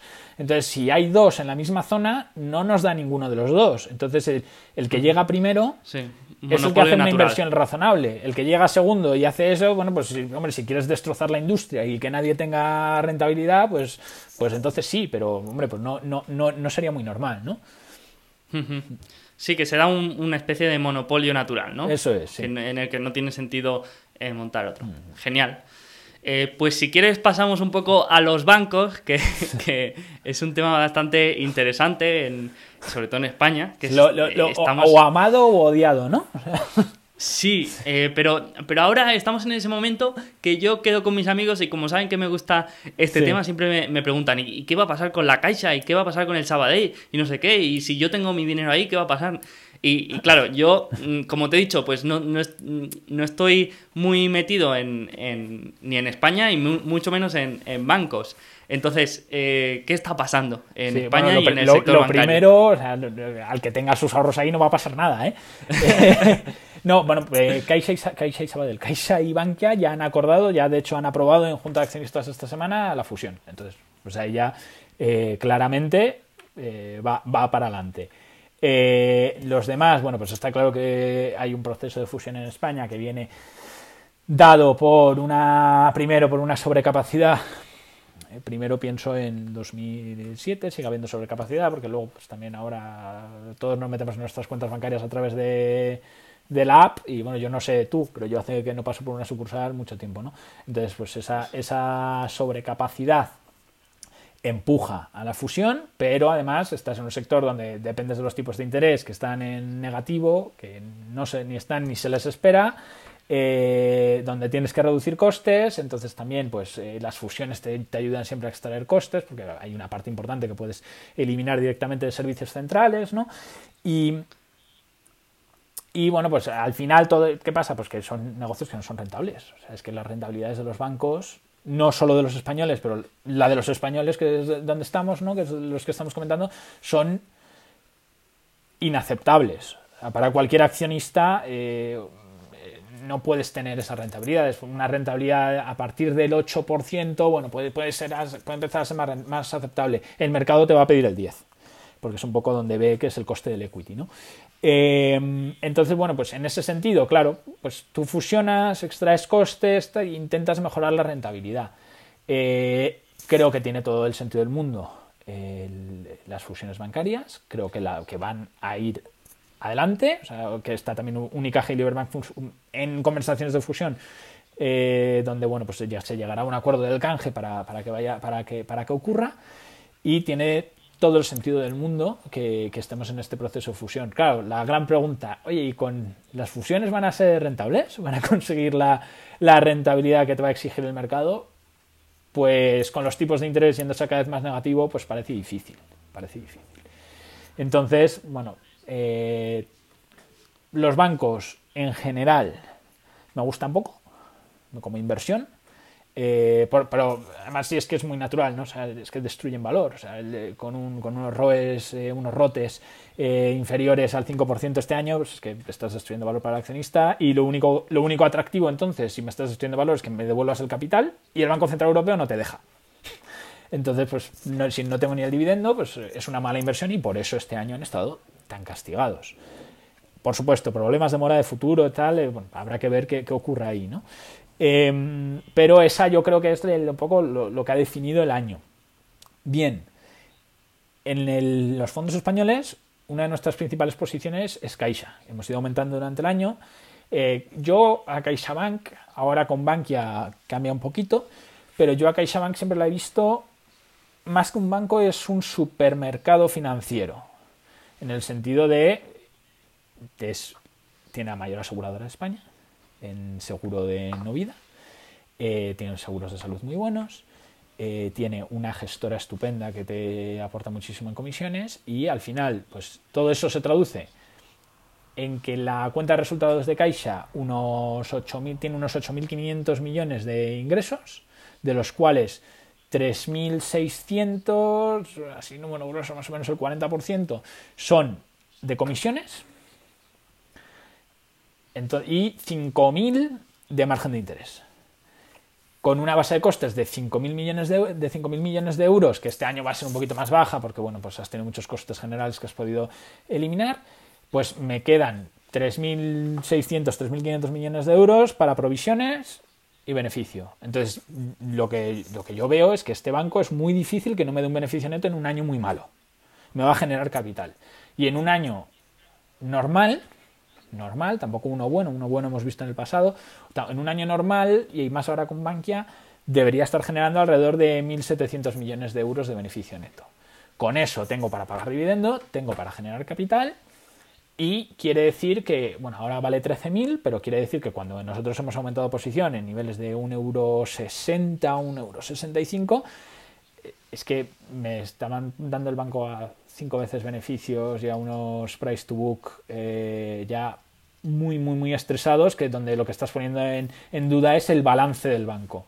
Entonces, teniendo en cuenta que el margen de interés pues, no va a crecer y que, y que todas las palancas que tengas que básicamente son dos, las comisiones y los costes, eh, es de donde vas a poder extraer el valor en, un banco durante los próximos años, pues vemos, vemos y veo que Caixa y Caixa es el sitio a que estar por las comisiones y porque todavía puede extraer bastantes costes.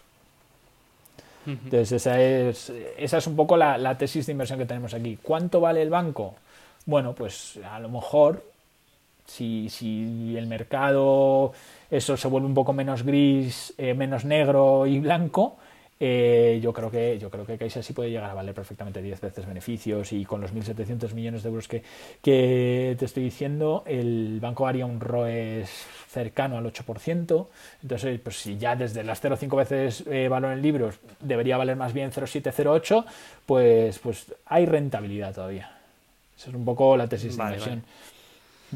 Entonces, digamos que está, está como metida en el grupo de bancos españoles, que serían malos, pero que eh, es un outlier y que no es tan malo y que tiene cosas buenas, ¿no? Digamos. Sí, bueno, más que que los bancos sean malos, pues a estos niveles tampoco es una inversión magnífica.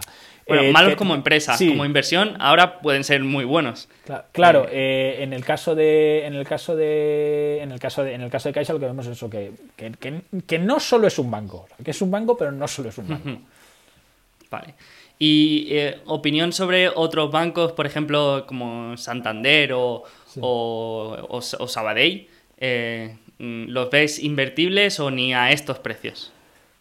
Bueno, al final es, efectivamente es un, tema de precio. Eh, creo que a mí, particularmente en el caso de Sabadell, de, de BBVA, de Santander, pues se, me, se, me, han, escapado. se me han escapado. Ha habido un momento que, tenían unos price to book que eran ya ridículos y se me han escapado y además justo, bueno, pues eh, has tenido los tambores de fusión, ¿no? Eh, entonces, bueno, pues a estos precios ya no me parece tan atractivo, me parece que no, no, no tengo tanto margen de seguridad a la hora de, a la hora de, comprar. Tenemos una pequeña posición en, en Santander y luego también tenemos eh, Unicaja. Unicaja, que en, Unicaja es. Eh, tiene capital de sobra, tiene una parte muy importante de su market cap en capital extra, en, en exceso de capital, que debería ser de los accionistas, la compañía estaba recomprando acciones, iba a pagar dividendo hasta que el Banco Central Europeo no te ha dejado. Eh, entonces, bueno, pues desde luego, yo como accionista quiero ese capital y quiero, quiero ese dividendo porque, porque bueno, pues hay un exceso de capital. Otra cosa es que, claro, que el regulador opine que, que, que, no, que no me lo debe dar. Pero, y luego, aparte de eso, pues Unicaja también tiene unas plusvalías en la cartera de bonos, que también es otra parte muy importante del market cap a estos precios. Mm.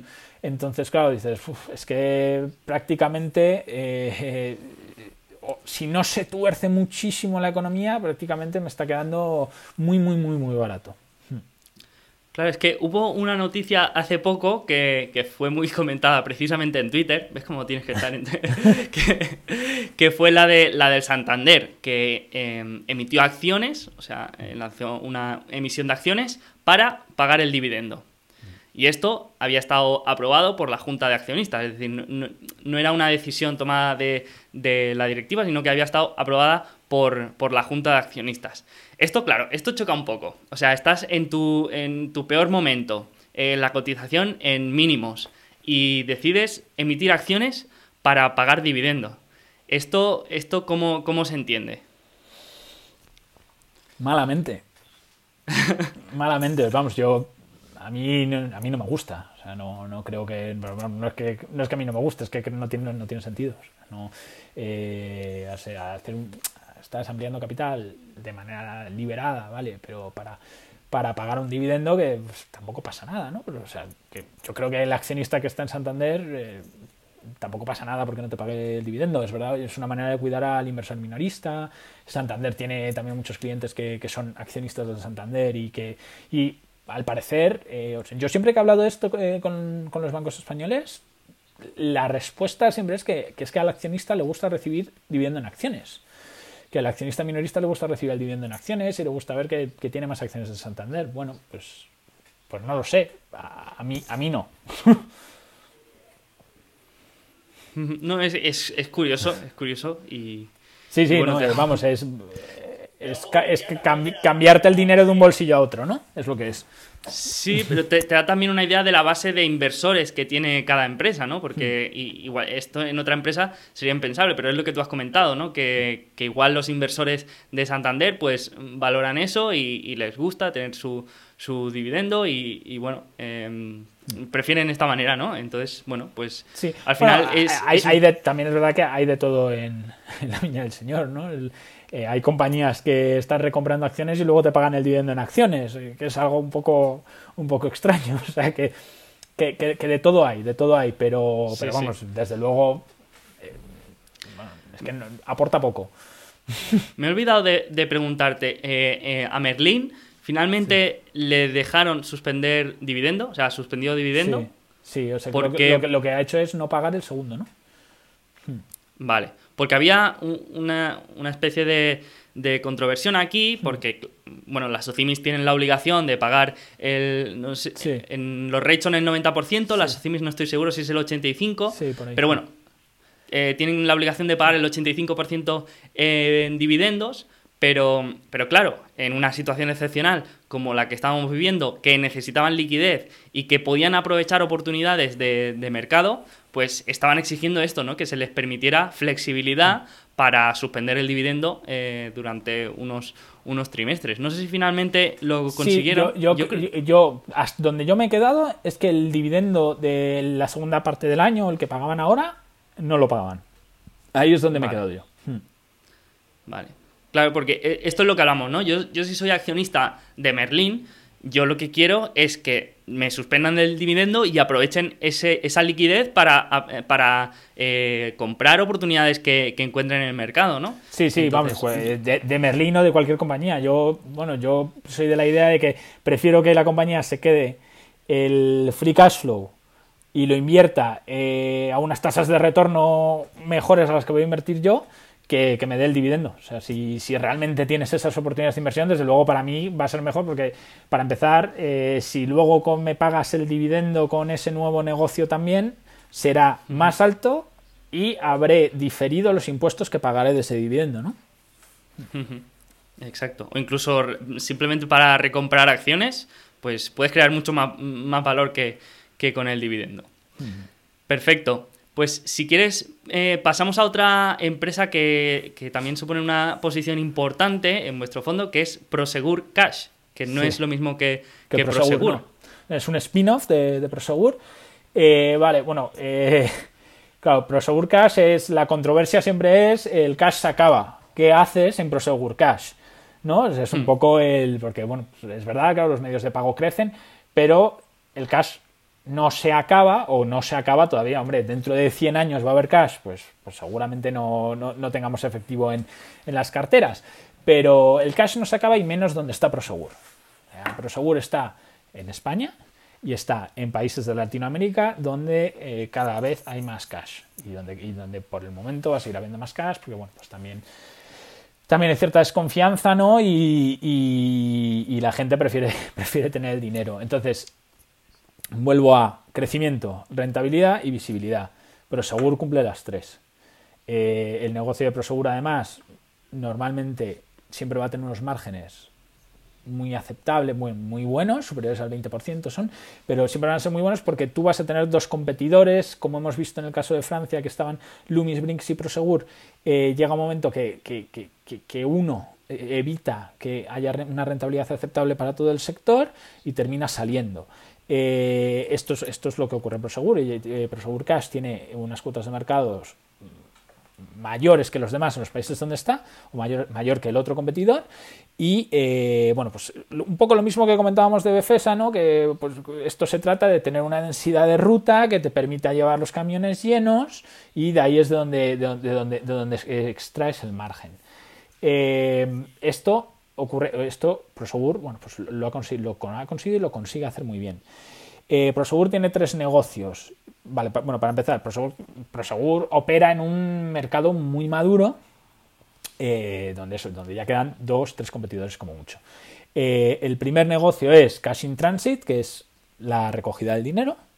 Eh, Cash Management Solutions es el siguiente, es el otro negocio, que es, bueno, pues más bien, pues prácticamente el conteo y luego, como está en una industria muy madura, está haciendo lo que debe hacer, que es innovar y mejorar el producto.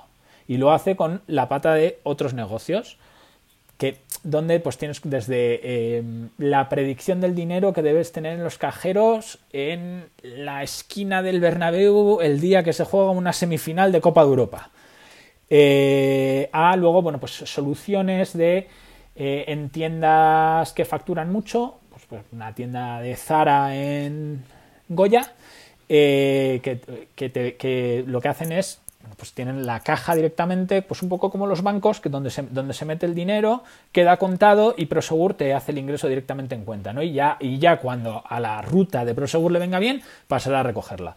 Es decir, la compañía está haciendo todo lo que debe hacer para bueno, pues seguir mejorando los márgenes, seguir mejorando el free cash flow. Y de hecho, la línea de ventas de Prosegur crece. ¿Qué ha ocurrido este año, el año pasado con Prosegur? Bueno, pues las divisas emergentes te han hecho daño. Eh, Brasil, Argentina, ahí has tenido bueno, pues un, momento un poquito eh, de estrés en esos países que, que, ha hecho que la acción de Prosegur caiga injustificadamente, porque luego además yo veo dónde cotiza Lumis que, sí que opera en países donde se acaba el cash, como Dinamarca, Noruega, Suecia, y, veo dónde cotiza Brinks, están cerca de, bueno, Brinks está 20 veces, eh, Loomis está 18 veces beneficios, y digo, es que no tiene ningún sentido si Prosegur Cash hace exactamente lo mismo, coincide con Brinks en muchos de los países donde, donde opera, y una, y una compañía la vemos como algo magnífico en lo que estoy dispuesto a pagar 20 veces y en la otra es que a 7 veces beneficios no la quiero. Pues, pues es sorprendente, ¿no? Eh, entonces, ¿cuál? Pues la tesis de inversión es esta compañía con el free cash flow que genera tiene que, si está cotizando por debajo de un euro, tiene que irse por lo menos a un euro y medio por acción. Y aparte en España, que mm, es posiblemente el país de Europa con más economía sumergida. Sí, bueno, lo que, ahí sí, sí, bueno, eso... es imposible que vayamos al. Eso, eso mira, yo no, lo metía como variable, pero, bueno, es verdad que tenemos aquí tenemos una economía sumergida bastante grande. Sí. por desgracia, pero, pero así, así es. Bueno, pues imagínate también como eh, lo mismo ocurre en países de Latinoamérica, ¿no? Donde está presente Prosegur. Claro. Claro, yo me acuerdo que estuve mirándola porque, mm, porque me, interesaba el tema de las máquinas registradoras automáticas, ¿no? O sea, em, si estábamos en un escenario de, coronavirus, de pandemia, y que las tiendas tenían que volver a abrir y que teníamos que evitar el contacto, pues tenía mucho sentido que muchas tiendas eh, quisieran eh, comprar estas máquinas registradoras y que no tuviera que haber contacto entre dependiente y cliente.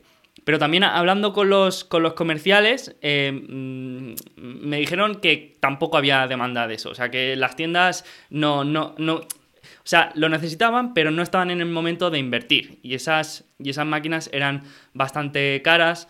Eh, tampoco era una, un porcentaje muy grande de, de, de los ingresos. Y, Claro, es un porcentaje creciente de los ingresos, ¿no? Es un producto relativamente nuevo que es ir introduciéndolo eh, poco a poco y lo, lo están consiguiendo hacer.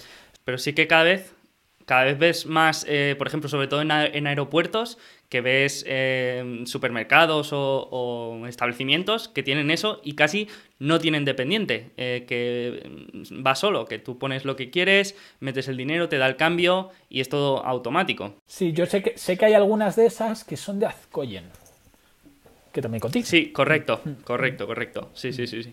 Pero que estos productos que para empresas supone una reducción de costes, siempre son muy interesantes, siempre me parecen muy, muy interesantes. Sí, y, además reducción de coste en el sentido también de que es más difícil que te sisen. Exacto. Volvemos a la economía sumergida. Eh, sí, eh, claro, aparte de la, de la, reducción de personal que, puede suponer, pues la reducción de riesgo de, robo, ya no del personal, sino de, de, cualquier atragador, por ejemplo. Eh, entonces, a mí siempre estas cosas me parecen muy fáciles de vender. Que yo como comercial, yo voy con una, con una máquina que te digo que te va a reducir costes y va a evitar que te roben, pues es como muy fácil de vender, ¿no? Entonces, eh, es como que... Em, no sé, tiene mucho sentido. Sí, también, bueno, también creo que es muy fácil de vender eh, cuando eres prosegur, ¿no? O sea, cuando ya tienes una reputación de, que tu dinero está a salvo, tu cash está a salvo con prosegur, porque si, hombre, a mí no creo que me hiciese mucho caso, eh, mucho, si voy con, una, con esta idea, muchas compañías seguro que... O sea, que ¿qué quiere decir? Que, que sí que hay una barrera de entrada eh, en el nombre y en, el, y en la reputación que tiene Prosegur para este negocio. Y, también, y también te, simplemente voy a mencionar que también tenemos en los fondos, en el, en el Santa Lucía Europa Acciones, tenemos Lumis, porque también es una empresa pues que, que, se dedica a lo mismo, creemos que, en el sector hay valor, y además ahora Lumis está empezando, eh, está desarrollando, se compró una compañía y está desarrollando una solución que llaman Lumis Pay, que es para eh, ya, eh, a ver, como digo, consolidar más la caja del negocio, la caja registradora, en el sentido de eh, te voy a aceptar yo también los pagos con tarjeta de crédito. Y con la, mi solución LumisPay luego te voy a conectar a todos los merchant acquirer, como puede ser un, un un tal. Sería un negocio que entraría en competencia directa, como yo lo entiendo, con los Ingénico Verifone de turno y que bueno que, no deja de ser también un movimiento eh, que tiene sentido para, una compañía que, que, opera en unos mercados nórdicos donde el cash está desapareciendo. Perfecto. Si quieres, si quieres hablamos un poco ahora de, de la cartera eh, europea, pero, pero bueno, si quieres hacemos una pequeña introducción también, como hemos hecho antes de España, eh, para hablar un poco de, Europa a nivel... A nivel y, no quiero que se me olvide, o sea, porque al final hemos, hablado de la cartera española, en, o sea, nosotros gestionamos cuatro vehículos, que son eh, dos, en, dos en España y dos en Europa. en España tenemos el Santa Lucía Spa Bolsa y el Santa Lucía Ibérico Acciones. El Santa Lucía Spa Bolsa invierte en España y el Santa Lucía Ibérico Acciones en España y Portugal. Tenemos poco en Portugal ahora, pero invierte en España y Portugal. Y luego en Europa tenemos el Santa Lucía Eurobolsa, eh, que invierte solo en euros, y el Santa Lucía Europa Acciones, que ya está abierto más a, otras divisas. Incluso tenemos alguna posición en Estados Unidos también. Vale, vale, vale. Y por curiosidad, en, Portugal, ¿qué, empresa tenéis? Tenemos Sonai. Tenemos Sonai y bueno, y nos queda un poquito Corticeira.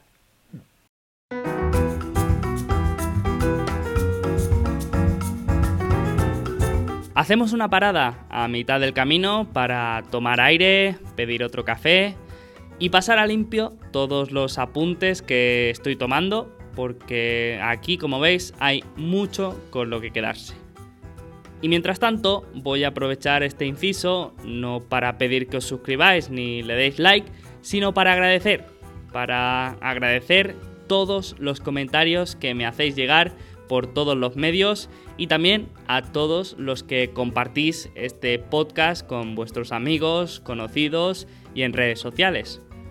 Todo eso es energía para seguir con este podcast semanal y para seguir mejorando día a día, episodio tras episodio y para seguir teniendo estas charlas con personas tan top como Antonio. Así que gracias de verdad a todos por el apoyo que he recibido durante todo el año.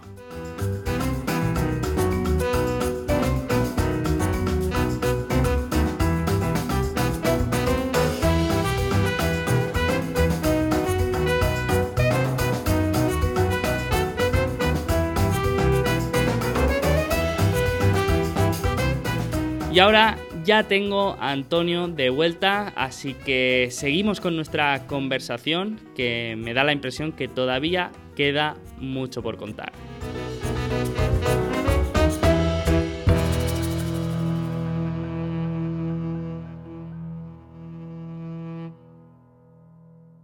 Pues eh, si quieres mm, comentamos un poco eh, Europa. Mm, Sí. La, la hemos comentado antes, pero un poco mm, me gusta, me gustaría saber qué países te gustan o crees que, que hay valor dentro, dentro de Europa y, y- y también un poco algo que se comenta bastante y que hay aquí diversidad de opiniones es acerca de, de la burocracia a nivel a nivel estado, ¿no? De- a nivel de el Estados Unidos de, de Europa que, que- que hace que sea imposible competir con, con Estados Unidos. Vale. Eh, bueno, a nivel país, o sea, hay, hay oportunidades de inversión en todos lados, ¿no? Eh, lo que quiere decir, Italia, pues por ejemplo, un poquito como España, hay una hay compañías que se han quedado rezagadas, porque bueno, pues volvemos esa la si esto te lleva de nuevo a una Europa de dos velocidades, etc, etc, etc, ¿no? Entonces hay compañías en Italia que se han quedado rezagadas, que parecen atractivas, eh, pero a, a mí siempre me ha gustado mucho tanto el mercado francés de small y mid caps, porque, porque hay muchas, porque hay muchas compañías francesas de small mid caps que tienen... eh, que son muy buenos negocios, con roces muy atractivos, márgenes buenos. En Alemania, pues tienes eh, un pulmón industrial de compañías industriales eh, chulísimas también con, que son buenísimos negocios de hecho me viene a la cabeza Stabilus que compite en, en algunas cosas con con, con Gestamp, en lo que Gestamp compró de Echa, co- compite Stabilus, que son amortiguadores de gas para, para los coches, las puertas de los coches, los maleteros, eh, y también eh, tiene una parte industrial que tiene una solución que están desarrollando que me encantó cuando estuvimos en Alemania viendo la fábrica y me encantó cuando comentó y me, me hizo gracia y dije, jo, eso, eso tiene un mercado seguro que era eh, que no se abra el compartimento de las maletas de los aviones hasta que no quiera la azafata que porque todos nos bajamos del avión o lo que se ve no es que se todo el mundo se pone en pie y ya directamente abrir las maletas y tal a pesar de que te han dicho que no. Pero bueno eso es una anécdota eso es una anécdota tonta que, me ha venido a la cabeza. Eh, y luego, bueno, pues en Holanda también hay, hay compañías, hay muchas compañías en Holanda de muy buena calidad. Y bueno, yo tam- tam- también tengo predilección porque creo que hay compañías excelentes que a mí me gustan mucho en, en Reino Unido. O sea, quiero decir, hay oportunidades en todos lados, ¿no? Pero, eh, Pero que te gusten, que te gusten. que me, que me guste y donde miro y, y encuentro cosas que, que- que me gustan mucho, pues principalmente Francia en el segmento de, de Small y Mid Caps. Eh, también hay Big Caps que hemos comprado y que nos gustan mucho.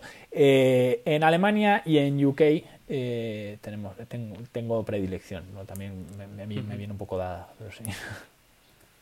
Y todas son también así de corte industrial, de Sí. economía tangible. Sí, sí. Bueno, en Europa es más normal, ¿no? Pero, pero sí, además, un poco por la manera que nosotros tenemos de invertir, de las cosas que miramos, eh, a mí me cuesta mucho comprar cosas que no entiendo muy bien. Y pues como te decía antes, no tengo que ir a verlo y tengo que, tengo que entender un poco cómo vendo, por qué vendo, eh, por qué puedo subir precios. Eh, entonces, bueno, pues lo normal es que eso nos lleva a compañías un poco más industriales y de activo tangible, ¿no? Pues si quieres comentamos algunas que, La que que tengo por aquí apuntadas, que creo que son las, las de mayor tamaño en, el- en las carteras, que una, por ejemplo, es Elis. Sí. Vale, eh, Elis, para el que no lo conozca, bueno, a lo mejor, a lo mejor habéis visto, has visto un, has visto sus camiones. Eh, Elis es una lavandería industrial.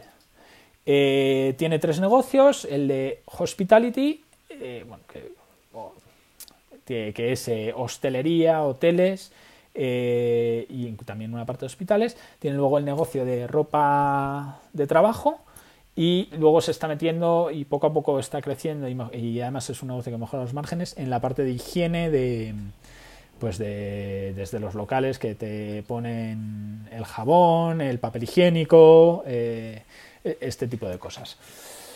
Eh, fenomenal. Eh, ¿qué, es lo que nos gusta de Elis? Lo que nos gusta de Elis es la resiliencia de la compañía y el crecimiento que tiene.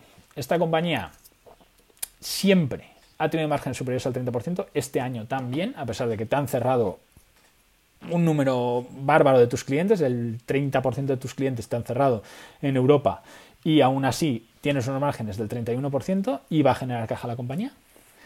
Eh, el único pero, digamos, es que los roces de la compañía son bajos. ¿Por qué? Porque es muy intensiva en capital. Eh, Elis se gasta entre el 18 y el 20% de las ventas en CAPEX. Eh, porque Elis no te lava la ropa, sino que te alquila eh, los manteles, las sábanas, todo. Entonces Elis hace la inversión en CAPEX y luego va a recogerlo, y te lo alquila, lo lava y, te lo vuelve. Entonces esa, inversión en CAPEX es importante. Claro, eso también hace que sea muy difícil que entre un competidor, porque tienes que tener el pulmón para competir. Elis es el mayor jugador en Francia, España, Brasil y Reino Unido. Nosotros empezamos a montar la, posición en Elis. Yo creo que a finales de 2018 ya en serio, eh, porque el, bueno, pues el mercado yo creo que se, puso un poco nervioso eh, por dos razones. La primera es que eh, la deuda se había ido un poco de mano para lo que a nosotros nos gusta, por lo menos, que nos gusta tener compañías sin deuda o muy poco endeudadas, pero porque se había comprado Indusal en España, la Bebras en Brasil y a su competidor gordo en, Reino Unido, que era Berensen. entonces la deuda se fue muy por encima de las tres veces y al mercado, bueno, pues la penalizó en primer momento llevándola de 20 veces beneficios a 15 veces beneficios, o 15 veces free cash flow. Eh, y luego, quizá hubo, la compañía es muy transparente, demasiado transparente quizá en este caso, y empezó a hablar de, que, ojo, que el margen que iba a ser difícil en el año 2019, porque claro, porque subían el, salario mínimo en países como España, etcétera, etcétera. Y el mercado, bueno, pues la vuelve a penalizar y la, y la lleva todavía más abajo. Bueno, nosotros le vemos más virtudes que inconvenientes a la compañía y empezamos, y vamos montando, y vamos montando la posición. Eh, la realidad es que luego, pues todas estas cosas, pues la compañía ha seguido generando caja. Este año eh, se, le ha, se le ha otorgado el Covenant, eh, se le ha dado el waiver del, del Covenant que es la razón por la que la compañía, si, si la miras, ha estado por debajo de los 7 euros por acción, ahora vuelve a estar a los niveles a los que estamos a los que nosotros estamos 14 creo. Sí que es un poco pues, a los niveles a los que nosotros tenemos montada la posición. Y pensamos que aquí va a haber un crecimiento natural porque es una de esas compañías que, que tiene sentido su existencia. Eh, mira, mi padre tiene un restaurante y trabaja con Elis eh, es muy fácil porque me quita a mí el problema de tener que lavar y además hay una barrera más que de entrada, que hay una barrera de entrada también porque necesitas la misma densidad de ruta que hablábamos antes eh, y demás, pero hay una barrera de salida porque en el momento en que un hotel, un hospital o incluso un restaurante te quita las lavadoras, está utilizando ese espacio para otra cosa y ya no te va a hacer la vuelta atrás de eh, dejar de trabajar con Elis o, uno de, este estilo para hacerlo in-house. Entonces, bueno, pues eh, la compañía va a generar tranquilamente en los próximos años unos 350 millones de free cash flow y pensamos que está barata para donde debería estar. A partir de los 18 euros por acción la compañía estaría mejor valorada y, que es de dónde viene. O sea, que es que no, no, no, Y aquí no hay un anclaje de decir, jo, es que viene de ahí y entonces tiene que irse allí. No, no, es que lo, que no tenía mucho sentido es que, bueno, salvo que ampliase capital, que era un poco lo que el mercado estaba pensando, eh, que, es, que, cotice, que cotiza donde cotizaba, ¿no? Y bueno, pues se está beneficiando de esta recuperación como no puede ser de otra manera. Y sobre, bueno, si, si te la miras o si, si le echas un ojo, verás también eso tiene hay una diapositiva en sus presentaciones que es el margen, que es que es así, durante siempre, pase lo que pase, Lehman, coronavirus, da igual, siempre la tienes en el 30%. ¿Y, puede eh, conseguir escala de alguna manera? Mm, por ejemplo, me refiero, ¿tiene sentido que Elis eh, opere en Madrid, por ejemplo? ¿Tiene alguna ventaja en costes o escala de algún tipo. Sí, o sea, bueno, al final esto es una, compañía de economía de escala. Esto se trata de eh, yo pongo una lavandería y tengo que llenarla. Cuanto más la lleno, más apalanco mis costes fijos y mejores son mis márgenes. y, para, para, conseguir eso, pues tienes que tener una escala eh, muy importante. En, en, Barcelona tienen la planta, es que no lo quiero decir mal, tiene una planta cerca de, del aeropuerto, una, una, lavandería cerca del aeropuerto, y desde ahí consiguen dar eh, el servicio a toda, a toda Barcelona, a todos los hoteles, y hospitales, etcétera, y, restauración. Y, mm, y claro, si, va, si lo ves, hay camiones saliendo continuamente. la planta es, o sea, la lavandería industrial, joder, o sea, son máquinas que te dejan impresionado de la cantidad que pueden llegar a lavar, ¿no? O sea, que esto es un, son lavadoras gigantes. Sí, sí, sí, o sea, bueno, son y, son como también como, como cadenas de montaje, ¿no? Que, que te van llevando de lavado al secado, eh, lo doblan, o sea, es el eso es como una cadena de montaje, pues en, cierto, en cierta forma puede llegar incluso a recordar a una papelera. Qué bueno, qué bueno. Pues es interesante porque es otro producto de esos que, lo puedes vender como un ahorro, ahorro en coste para, para la empresa y que pueden utilizar ese espacio para otros fines, como tú has dicho. Eso es. y, luego, pues como cuando ya tienes los clientes, es, oye, meter nuevos productos. Pues eso, pues si vas metiendo el jabón de manos, papel higiénico para los locales, para los hospitales, para tal, pues bueno, pues ya es e, ese margen on top que, vas metiendo. Aunque ahí es verdad que lo compites con otras cosas como Rentoquil Initial y demás. ¿Y por qué, por ejemplo, un hotel elige a Elis en vez de a otra lavandería? Por, precio, alguna... por precio, porque Elis te puede ofrecer mejor precio. porque es más grande. Otra compañía que tenemos en cartera que es eh, bastante interesante, eh, además un poco por cercanía, que bueno, por cercanía, por comparación, es fácil de entender, es Veralia, que es eh, Veralia es el competidor francés de Vidrala. esta compañía es un spin-off de Saint-Gobain que lo compró un private equity, Apollo, y que ha salido a bolsa el año pasado. bueno, pues esto es un negocio relativamente simple de entender en el sentido de hay cuatro jugadores en Europa que son Veralia, Owens, Illinois, Vidrala y Agdag. Eh, los grandes son Veralia y Owens, que tienen alrededor del 25, un poquito más de cuota de mercado en Europa cada una. Eh, y esto se trata de, para mantener buenos márgenes, tienes que tener una buena utilización de tus hornos. Y tú alcanzas una buena utilización de tus hornos cuando nadie se desordena. Esta industria ha sufrido mucho en el pasado precisamente porque los jugadores habían desordenado y ahora se ha llegado a que pues hay que ser racionales y además eh, ni Owens ni Ardag están en una posición como para hacer tonterías, en una posición financiera como para, como para jugarse los márgenes que están extrayendo. Eh, y Vidrala, bueno, pues Vidrala es una compañía fantásticamente gestionada que eh, tampoco va a meter una disrupción en, en, el mercado. Entonces, bueno, pues Veralia salió salió a cotizar, nosotros no, perdón, no acudimos a OPVs, como normalmente, alguna vez pues lo digo y a lo mejor acudimos, pero, pero normalmente no acudimos a OPVs, eh, salió a cotizar, eh, es una compañía que tiene 3.000 millones de euros en ventas, o que va a tener 3.000 millones de euros en ventas, eh, que tiene unos márgenes un poquito inferiores a los de Vidrala, algo que bueno, pues tampoco tiene mucho sentido, y estaba cotizando con, con, un descuento muy superior al de Vidrala, o sea, muy, con un descuento sobre el precio al que cotiza Vidrala. Eh, ¿Por qué? Pues entre, entre las distintas razones, porque Apolo todavía no se ha salido del todo. Entonces el mercado está un poco ahí esperando a ver si se sale Apolo. Si... Eh, mientras tanto, la compañía está haciendo lo que tiene que hacer, que es delivery, reducir costes, mejorar los márgenes, acercarlos a niveles del 30%, poco a poco lo va haciendo y pues nosotros lo que pensamos es que esta compañía con un margen evita del 25%, un poquito superior, un 9% de CAPEX sobre ventas, debería estar escupiendo también alrededor de los 300 millones de free cash flow que mencionaba antes de, de Elis. Eh, bueno, de Elis será un poquito superior, pero alrededor de los 300 millones de euros de free cash flow.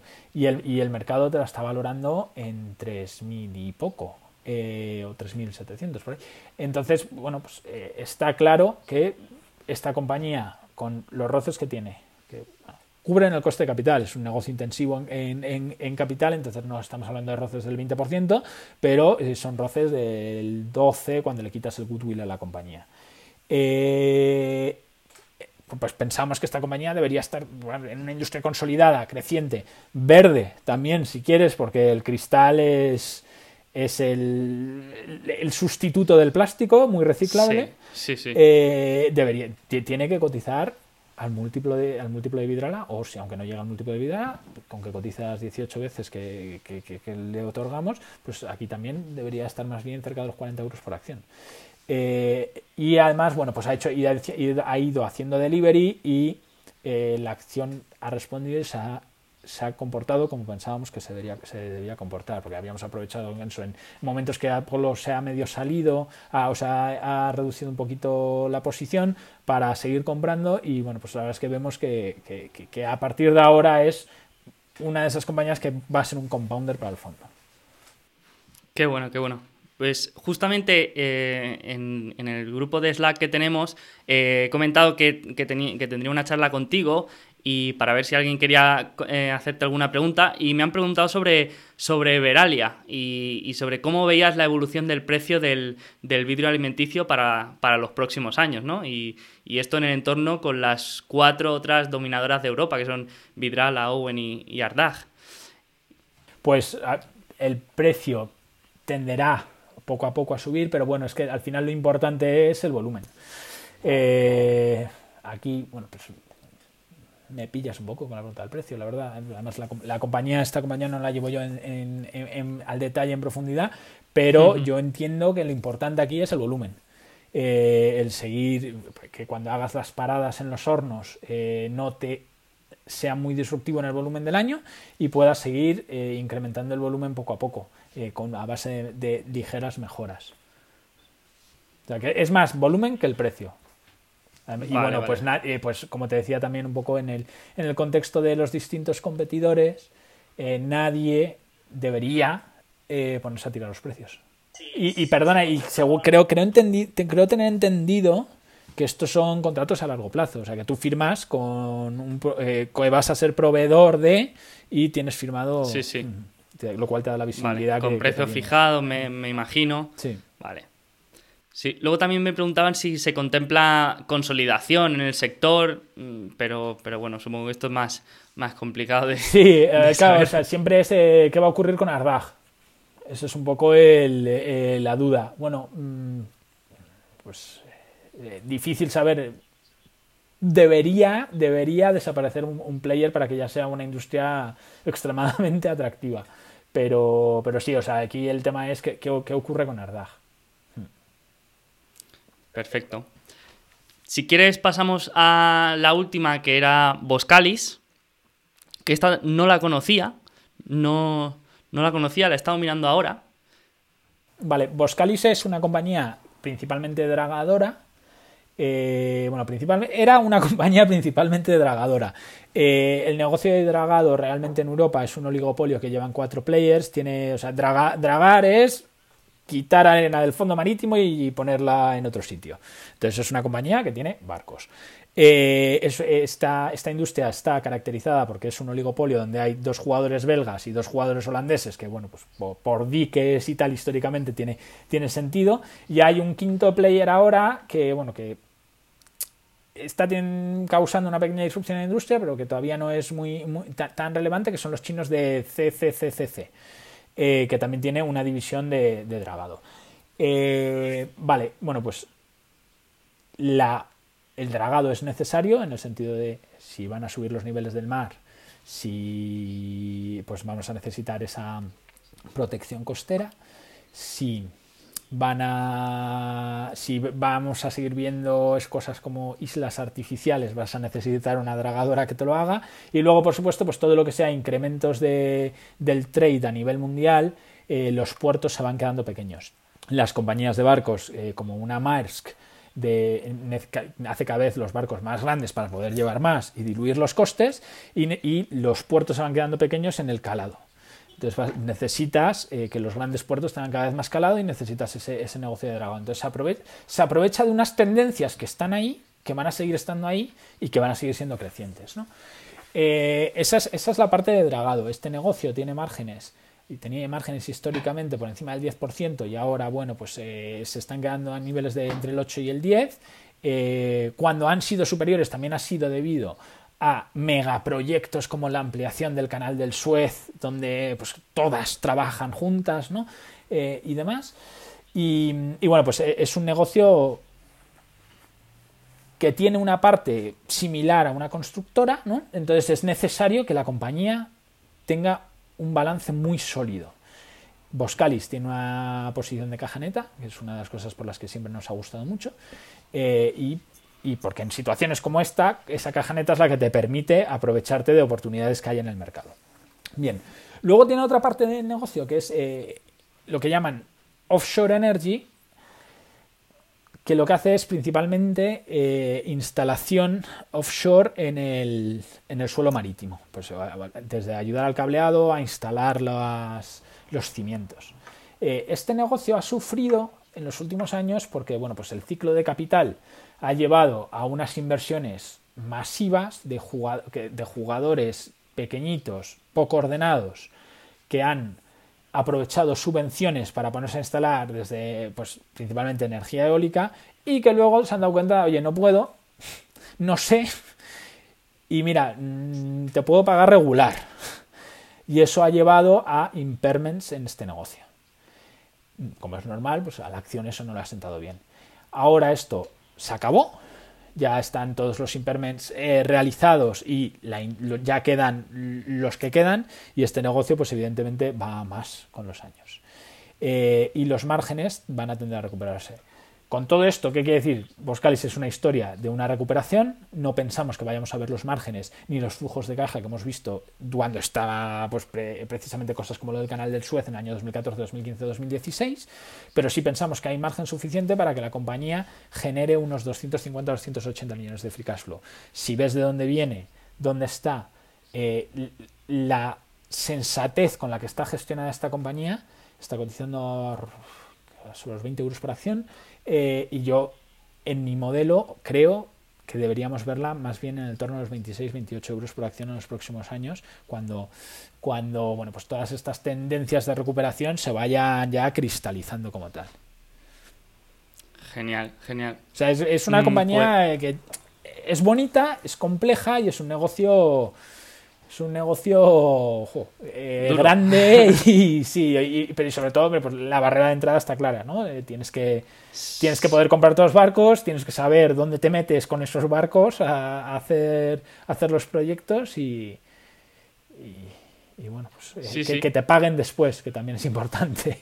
Y, luego, perdona, simplemente un poco también por más pinceladas de cómo son nuestras carteras, compañías que nos han acompañado mucho tiempo y que ahora, bueno, pues eh, o hemos reducido o a lo mejor estamos aumentando también otra vez, como es en el caso de, Coca-Cola. En, compañías así que nos han caracterizado han sido desde Intercontinental Hotels a Coca-Cola European Partners, IMCD, eh, tenemos Freeport McMoran en, en, los fondos europeos, en el fondo, en el fondo Europa Acciones, eh, por bueno, pues queríamos tener presencia en, cobre porque teníamos una Beltrán tenía una opinión del cobre muy favorable y en Europa en euros pues no hay ninguna porque se cotizan todas en libras y si no te tienes que ir a, Freeport en Estados Unidos tiene la mejor mina del mundo y, es nuestra sigue siendo nuestra principal posición en el Santa Lucía Europa Acciones y bueno pues aquí eh, Beltrán la ha clavado y, y, el cobre está en 330 ¿no? Ahí la, acción se ha comportado muy bien. Pero eso, compañías que nos han acompañado IMCD, que es un especialista en la distribución de productos químicos, es un distribuidor de productos químicos especializados eh, y es una compañía con unos roces magníficos, márgenes estupendos y que, se que bueno, pues, llega a los pequeños productores eh, químicos que necesitan esas el que necesita el producto en pequeño tamaño y además aprovecha su tamaño para ir consolidando poco a poco con los, con los players más pequeños en distintas partes del mundo. ¿no? Y este pues es, es, una compañía que es un compounder clásico y aquí pues eh, hemos, hemos triplicado, de hecho, y seguimos pensando que es una compañía que, que hay que tener en el largo plazo. Coca-Cola European Partners, la embotelladora, que ahora se ha comprado la, la pata australiana. Eh, está claro que es la favorita de Coca-Cola, de la matriz, y bueno, pues eh, oportunidades de comprada eh, recurrentemente cuando empiezan si el impuesto del azúcar, que si tal, bueno, pues mi, opinión humilde es que la Coca-Cola se va a seguir bebiendo. Y entonces, bueno, pues también negocio con unos roces altos, buenos márgenes, creciente, puede subir los precios poco a poco, va cambiando los distintos formatos para conseguir esa subida de precios también. Todos hemos visto cómo han ido cambiando los formatos de Coca-Cola. A mí, por ejemplo, me encantan las latas chiquititas. Eh, y luego Intercontinental, que es una compañía hotelera que no es hotelera, que es eh, completamente asset light y no tiene... Es un poco también, también pues, eh, las vez. distintas cosas que dan una idea más sí, top-down sí. de cómo, cómo, es nuestra cartera. Y Amadeus me parece haber visto también. Sí, a Amadeus. Que, que lo, claro, compañías que hemos metido este año, eh, de hecho, bueno, pues te cuento, porque claro, yo te digo, oye, bancos, pero este año, pues eh, he metido a Amadeus, eh, me, me, he mirado en detalle a Amadeus, decidimos, decidimos comprarla cuando parecía que es un día el mundo y cuando la compañía había ampliado capital, eh, un poco por sorpresa también eh, y emitió un convertible. Eh, Amadeus, Essilor Luxótica, eh, ¿qué más? Kerry Group es otra compañía que es una compañía de ingredientes irlandesa. Que digamos sirve de es como donde se externaliza la creación de un producto por las por parte de las Danone, Unilever y demás, que es un negocio uh -huh. muy atractivo, sobre todo con, con todo el crecimiento de la tendencia de lo natural, lo vegano, eh, pues que, saber hacer ese producto es bueno eh, aporta mucho valor a estas compañías y además si luego no te sale bien para Danone pues se lo vendes a Hacendado o sea que este y ahí pues vemos un, un, crecimiento un crecimiento muy bueno eh, y creo que veremos flujos de caja a la acción de, de, de, superiores al 10% durante los próximos años. Y Luxótica, Silor, que bueno, pues eso es una tendencia de crecimiento clarísima. Sí, durante... sí, sí. Bueno, lo que habíamos, lo que habías comentado, que habías, habéis aprovechado eh, sí, para incrementar esta calidad. crisis para aumentar en calidad, ¿no? Eso Estas es. empresas ya estamos hablando de, de, de empresas de, de, calidad que todos sí, conocemos. que, que siempre se nos, se nos alejaba un poco. La idea es siempre pedirle un 10% de TIR a, una inversión. Entonces, claro, pues, eh, cuando pagas 30 veces no te puedes equivocar mucho, porque entonces ya no te sales a TIR. Eh, cuando pagas 24 porque el mercado te da la oportunidad, oye, pues en estas empresas que son excelentes ya sí te sale. Entonces, ese es un poco el, el camino. Genial. Eh, mira, me habían dejado algunas preguntas que, que, que te he dicho que, que, lo había comentado por el sí, grupo sí, que sí. tenemos, pero todas las hemos comentado. Sea, vale, bueno, pues si, si surge otra, lo que sea, es fenomenal. Aquí me habían preguntado sobre la compra de Amatil por parte de Coca-Cola ah, European Partners, sobre el riesgo de Prosegur Cash en, en, en un mundo que cada vez va a, a usar menos la caja. Eh, todas estas preguntas que, que, que, ya hemos comentado. Así que si quieres, eh, pasamos ya a la última parte, que es el cuestionario alfa, que es una parte un poco más eh, entretenida, que básicamente son 10 preguntas. 10 preguntas muy cortas, eh, a ver, muy sencillas. Yo soy muy bueno, eh, siempre me porto bien, eh, o lo intento. Pero por si acaso, yo doy un comodín que puedes usar para saltártela la que quieras. Vale. Puedes saltarte la que quieras, ¿vale? Vale. Pero la gracia está en que cada pregunta es un poco, un poco más comprometida que la anterior. Vale. Entonces, si quieres jugar el comodín, pues sí, guárdalo si la juego para. la primera voy a tener problemas, ¿no? Vale. claro. guárdalo para la recta final. Pero eh, lo bueno es que si no utilizas el comodín, eh, te llevas un libro mm, a casa, te llega un libro sorpresa ah, que, bueno. que, decido, después de la entrevista, pues pienso un libro que te pueda gustar y, y te lo envío a casa. Fenomenal. Pero si no, se utiliza el comodín. Fenomenal. vale, así que te lanzo la primera, que es un referente, un referente en el mundo de la inversión o de los negocios, de alguien que mires, que sigas de cerca. A ver, eh, bueno, que esa, entiendo que esa pregunta es intercambiable también un poco con eh, cuál es tu gestor favorito, ¿no? O sea, quién es... Sí. Sí, sí, eh, sí. Vale, a mí, a mí, a, mí, el que más me gusta, el que más disfruto cuando leo y, y, el que me parece que hace lo más difícil es Terry Smith. Qué bueno, qué bueno, qué bueno. Me parece que hace lo más difícil porque eso, compra las mejores compañías a unos precios que a mí siempre me dan vértigo y luego encima las deja ahí que hagan lo que hacen esas compañías, que es generar valor. Sí. Y, y lo hace que parece muy fácil. Sí, Como sí, que ves su cartera y, y, dices, hace... pero esto es lo obvio. Eh, Sí. a, a mí me pasa que veo su cartera y digo, pero esto es lo obvio, no puede ser que salga bien. Sí. Y año tras año le, le sale eh, bien y... Eso. Parece que te llama tonto, ¿no? Por no hacerlo tú también. Sí, sí, sí, es increíble. Una bandera roja de desinversión. Una bandera roja de desinversión es que la caja, el flujo de caja no me cuadre con, con el net income. Y no me cuadre, eh, o sea, el, el flujo de caja lo calculamos, o sea, lo calculo yo desde el EBITDA, ¿no? Como llego del EBITDA al free cash flow que me dice la compañía. Como si eso no me cuadra, eh, uf, vamos a ver, eh, ¿por qué no me cuadra? Eh, y luego banderas rojas, pues también que te mientan.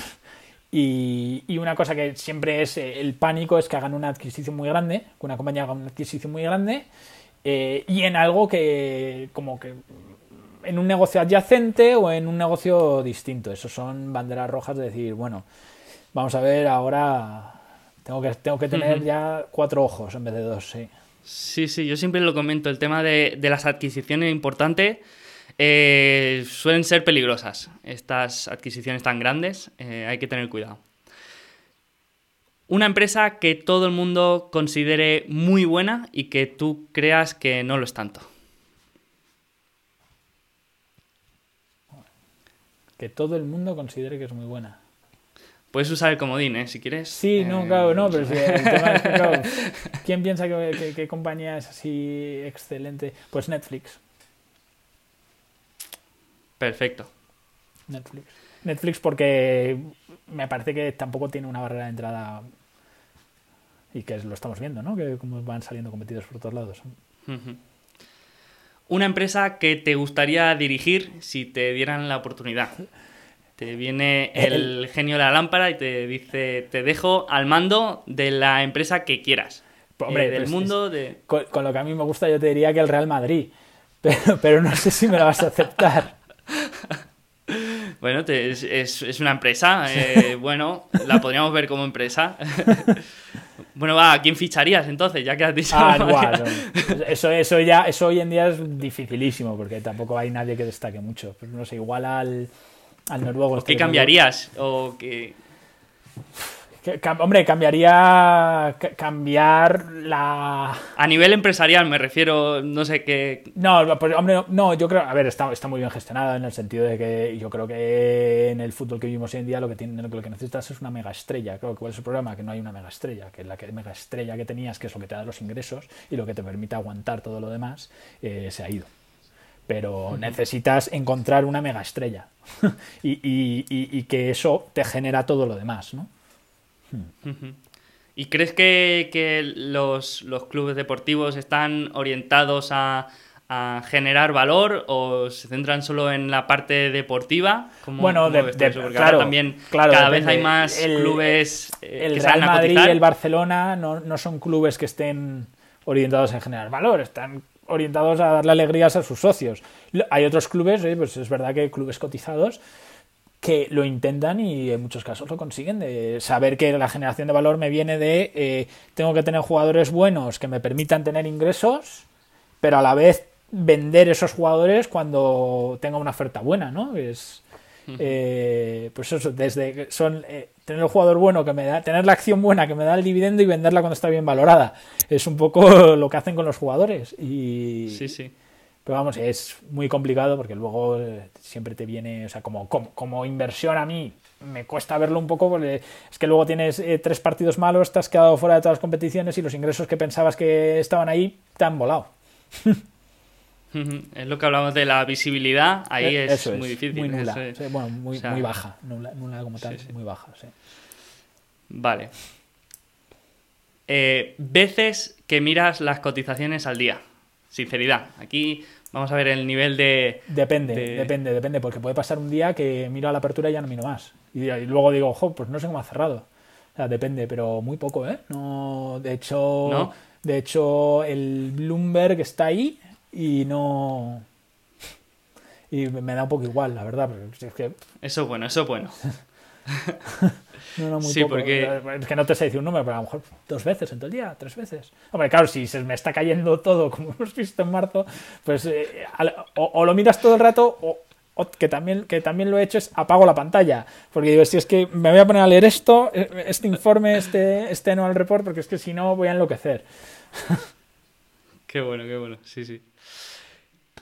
Empresa que le recomendarías a tu peor enemigo. Venga, esto se va poniendo interesante. Em, no, no, tengo, no tengo peor enemigo. No tengo peor enemigo. Eh, eh, no, no, lo, no lo sé, porque ahí, claro, el tema es, eh, lo que me estás diciendo es de, que, de qué empresa te pondrías corto también. es una forma de, preguntarte en qué empresa te pondrías corto. Claro, yo eso, yo eso no lo sé, pero, pero como mala inversión, siempre se ha demostrado que las compañías, que las aerolíneas, eh, Flag Airlines tal, pues siempre hay excepciones, ¿no? Como puede ser un Ryanair, pero, pero lo normal es que en un ciclo económico sean una, sean una mala inversión. Entonces ya cualquier aerolínea está, de las antiguas estatales, ¿no? Un aprendizaje de este año. Jo. Solo uno. Eh, uno, el más pues relevante. El, yo se lo decía a unos amigos en marzo, abril, y se reían, ¿no? Pero digo, es que lo del cisne negro, es que este cisne negro eh, era un cisne negro que tenía tres cabezas y escupía fuego. O sea, era, eh, era ya lo máximo. Entonces, oye, pues eh, el, efectivamente que hay cosas que nunca vas a poder ni modelar, ni, ni siquiera que se te puedan llegar a pasar por la cabeza. Y la otra cosa que he aprendido y que creo que es muy importante y que está ya es eh, más del día a día, que es estar invertido en compañías eh, que el tiempo juega a tu favor. Vale. Sí. Sí, sí. Porque hay compañías, oye, que, pues, y ya no solamente en bolsa, ¿eh? ¿Cuántos negocios hay que, que iban bien y que han cerrado? Porque te ha matado algo que no podías prever y eh, esos seis meses que pierdes te matan. ¿no? Entonces. Bueno, entramos en el, en el top 3, en las últimas tres. Mayor error de inversión. Todavía tienes el comodín. Vale, no, eh, no, no, te, lo cuento, vamos. No, eh, nosotros la suerte que hemos tenido también es que no hemos tenido tampoco errores que nos hayan definido, decir, jo, eh, es que nos ha llevado por delante la rentabilidad porque teníamos un peso aquí eh, enorme. Pero sí fue un, lo que consideramos y como nos, ponemos como un error, y además es que es una compañía de la que discutimos muchísimo en su día, eh, es Dignity, que es una compañía de servicios funerarios inglesa que fuimos, claro, fuimos capaces de perder dinero en una gente, en un negocio que entierra gente, o sea, eh, pero ¿qué, qué, ocurre? Esta compañía tenía, tiene, tenía y tiene dos ramas de negocio, eh, la parte de servicios funerarios que te preparan el funeral y luego tenía la parte que era el negocio muy bonito y muy bueno, bueno, muy bonito, el negocio muy bueno que era los crematorios. Eh, porque claro, construir un nuevo crematorio es muy difícil porque nadie lo quiere, ¿no? Nadie lo quiere al lado. Pero, pero claro, Dignity tenía unos precios muy superiores a los del resto de competidores. Y claro, el tema, la discusión que siempre teníamos era si cómo de sostenible es eso, como tal, eh, eh, pues eso, el, el, el, eh, like for like, tu, tu si, si, si, y además había informes, ya había gente que al parecer salía de la industria que decía que, que los precios de Dignity eran insostenibles, tal.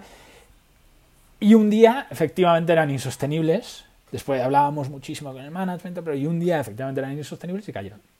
Y bajaron los precios y la acción cayó fuerte. Cayó un 40% y nos dimos cuenta de, vale, hemos cometido un error.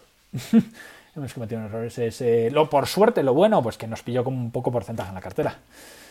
Teníamos el 1,5%, unos 70% de la cartera, o sea que no fue algo que se lleva por delante toda la rentabilidad, pero ese, ese es el error, ese es el error que, que, que, si te cuento cómo hemos cometido. Perfecto. Un defecto como inversor o algo que te gustaría mejorar. Todavía tienes el comodín. No, que me gustaría, que me gustaría eh, mejorar. Me gustaría mejorar eh, mi comprensión de empresas tecnológicas, de es que a mí me parece un mundo, o sea, de verdad. Y, claro, ¿y qué pasa? Que cada vez pesa más, cada vez pesa más y cada vez se meten más dentro de mis compañías. Entonces, tengo que hacerlo, o sea, tengo, tengo que mejorar mi comprensión sobre este, sobre este sector. Y como te decía antes, eh, Kevin, que se lo sabe, que entiende perfectamente cuando le dicen eh, pues, qué significa realmente el software as a service para una empresa en vez de lo otro. Bueno, ahí llego, ¿no? Pero, pero que realmente tenga una comprensión real sobre el tema, tengo que mejorarlo. y, bueno, y estoy en ello, ¿no? Es... Perfecto. Pues vamos con la última. ¿Cómo cambiaría tu manera de invertir si solamente gestionaras tu patrimonio? O sea, ¿cómo cambiría eh, tu estilo de gestionar eh, a nivel profesional a nivel particular? Poco, poco porque para empezar eh, una gran parte de mi patrimonio está en los fondos. Y yo todos los meses a mí, vamos, hay una parte de mi salario que ni veo porque tengo directamente metido en los fondos. Entonces cambiaría poco. Lo, lo único, yo cuando me compro algo para mí suelo decir que eso es para mis nietos. Que ya, bueno, que lo compro y no lo miro y, ya veré. Eso es, eh, pues, eh, no sé, el plazo, quizá. Pero, pero invierto para mí cuando invierto, eh, cuando invierto en los fondos y cuando invertimos. y yo y mis compañeros. O sea, que no... Pero, pero aún invirtiendo tu dinero, que es parte de tu dinero, yo creo que cuando inviertes a nivel profesional, pues igual hay cosas que no haces, me, invento, por ejemplo, igual te interesa el Bitcoin, pero sabes que no puedes comprar eh, en la cartera. Eh, ¿Habría algo que dices, eh, pues esto no lo puedo hacer aquí en una cartera con el dinero de otra gente, pero yo, para mí, si solo fuera mi dinero, sí que lo haría? Es que nunca me, nunca me ha pasado eso. O sea, no. Además, eh, pues mira, el Bitcoin, pues el otro día hablando con Fuco me dijo que, había que mirarse el Bitcoin tal. Y yo no. O sea, nunca me ha. Pero y luego, pues es que inversiones inmobiliarias y tal, pues tampoco. O sea, no hay, no hay nada así que diga. O sea, no sé. y bueno, con mi patrimonio, pues invertir más en Estados Unidos, porque al final gestiono fondos europeos. Pero o, en alguna compañía asiática, tal, pero si te vale esa. Vale, me vale, me vale como respuesta. Eh, lo que pasa es que voy a tener que ser eh, más malo en las próximas porque nadie usa el comodín. Nadie usa el comodín, eh, pues entonces voy a tener que, empezar a, ser un poco más malo. Pero, pero no, te has ganado el libro, luego hablaremos a ver cómo, cómo podemos hacer. Muchas gracias. Pero, también por por agradecerte tu, visita y, que seas tan abierto en compartir. De verdad, que, de verdad que es una alegría, porque sé que, que ahí hay una comunidad que es fanática de la inversión y es una alegría eh, también hablar contigo y contestar las preguntas que, pocas han tenido, pero... Bueno, Antonio, pues muchísimas gracias por tu tiempo de verdad y por compartir todo esto con nosotros. Muchísimas gracias también a Fuco, que si nos escucha, eh, muchísimas gracias por, por esta recomendación porque me ha encantado. Eh, me ha encantado, así que muchísimas gracias también para él. Y nada, un placer tomar un café virtual con profesionales de la gestión que, que bueno, que se nota el rigor y el trabajo que hacéis en el análisis de vuestra empresa se, nota eh, un montón el trabajo que, hay detrás y, bueno, lo has, demostrado. Así que un auténtico placer, te deseo lo mejor y yo, creo que ya se, pueda, ya se puede empezar a decir feliz Navidad, ¿no? Casi. Sí, sí, sí, ya yo creo que... Eh, pues feliz Navidad feliz Navidad a todos y... y, que, que, el 2021 sea mejor, que bueno, que, que poco pido, pero porque peor va a ser difícil. Exacto, ya de aquí solo se puede ir a mejor. bueno, un abrazo. Un abrazo, muchas gracias.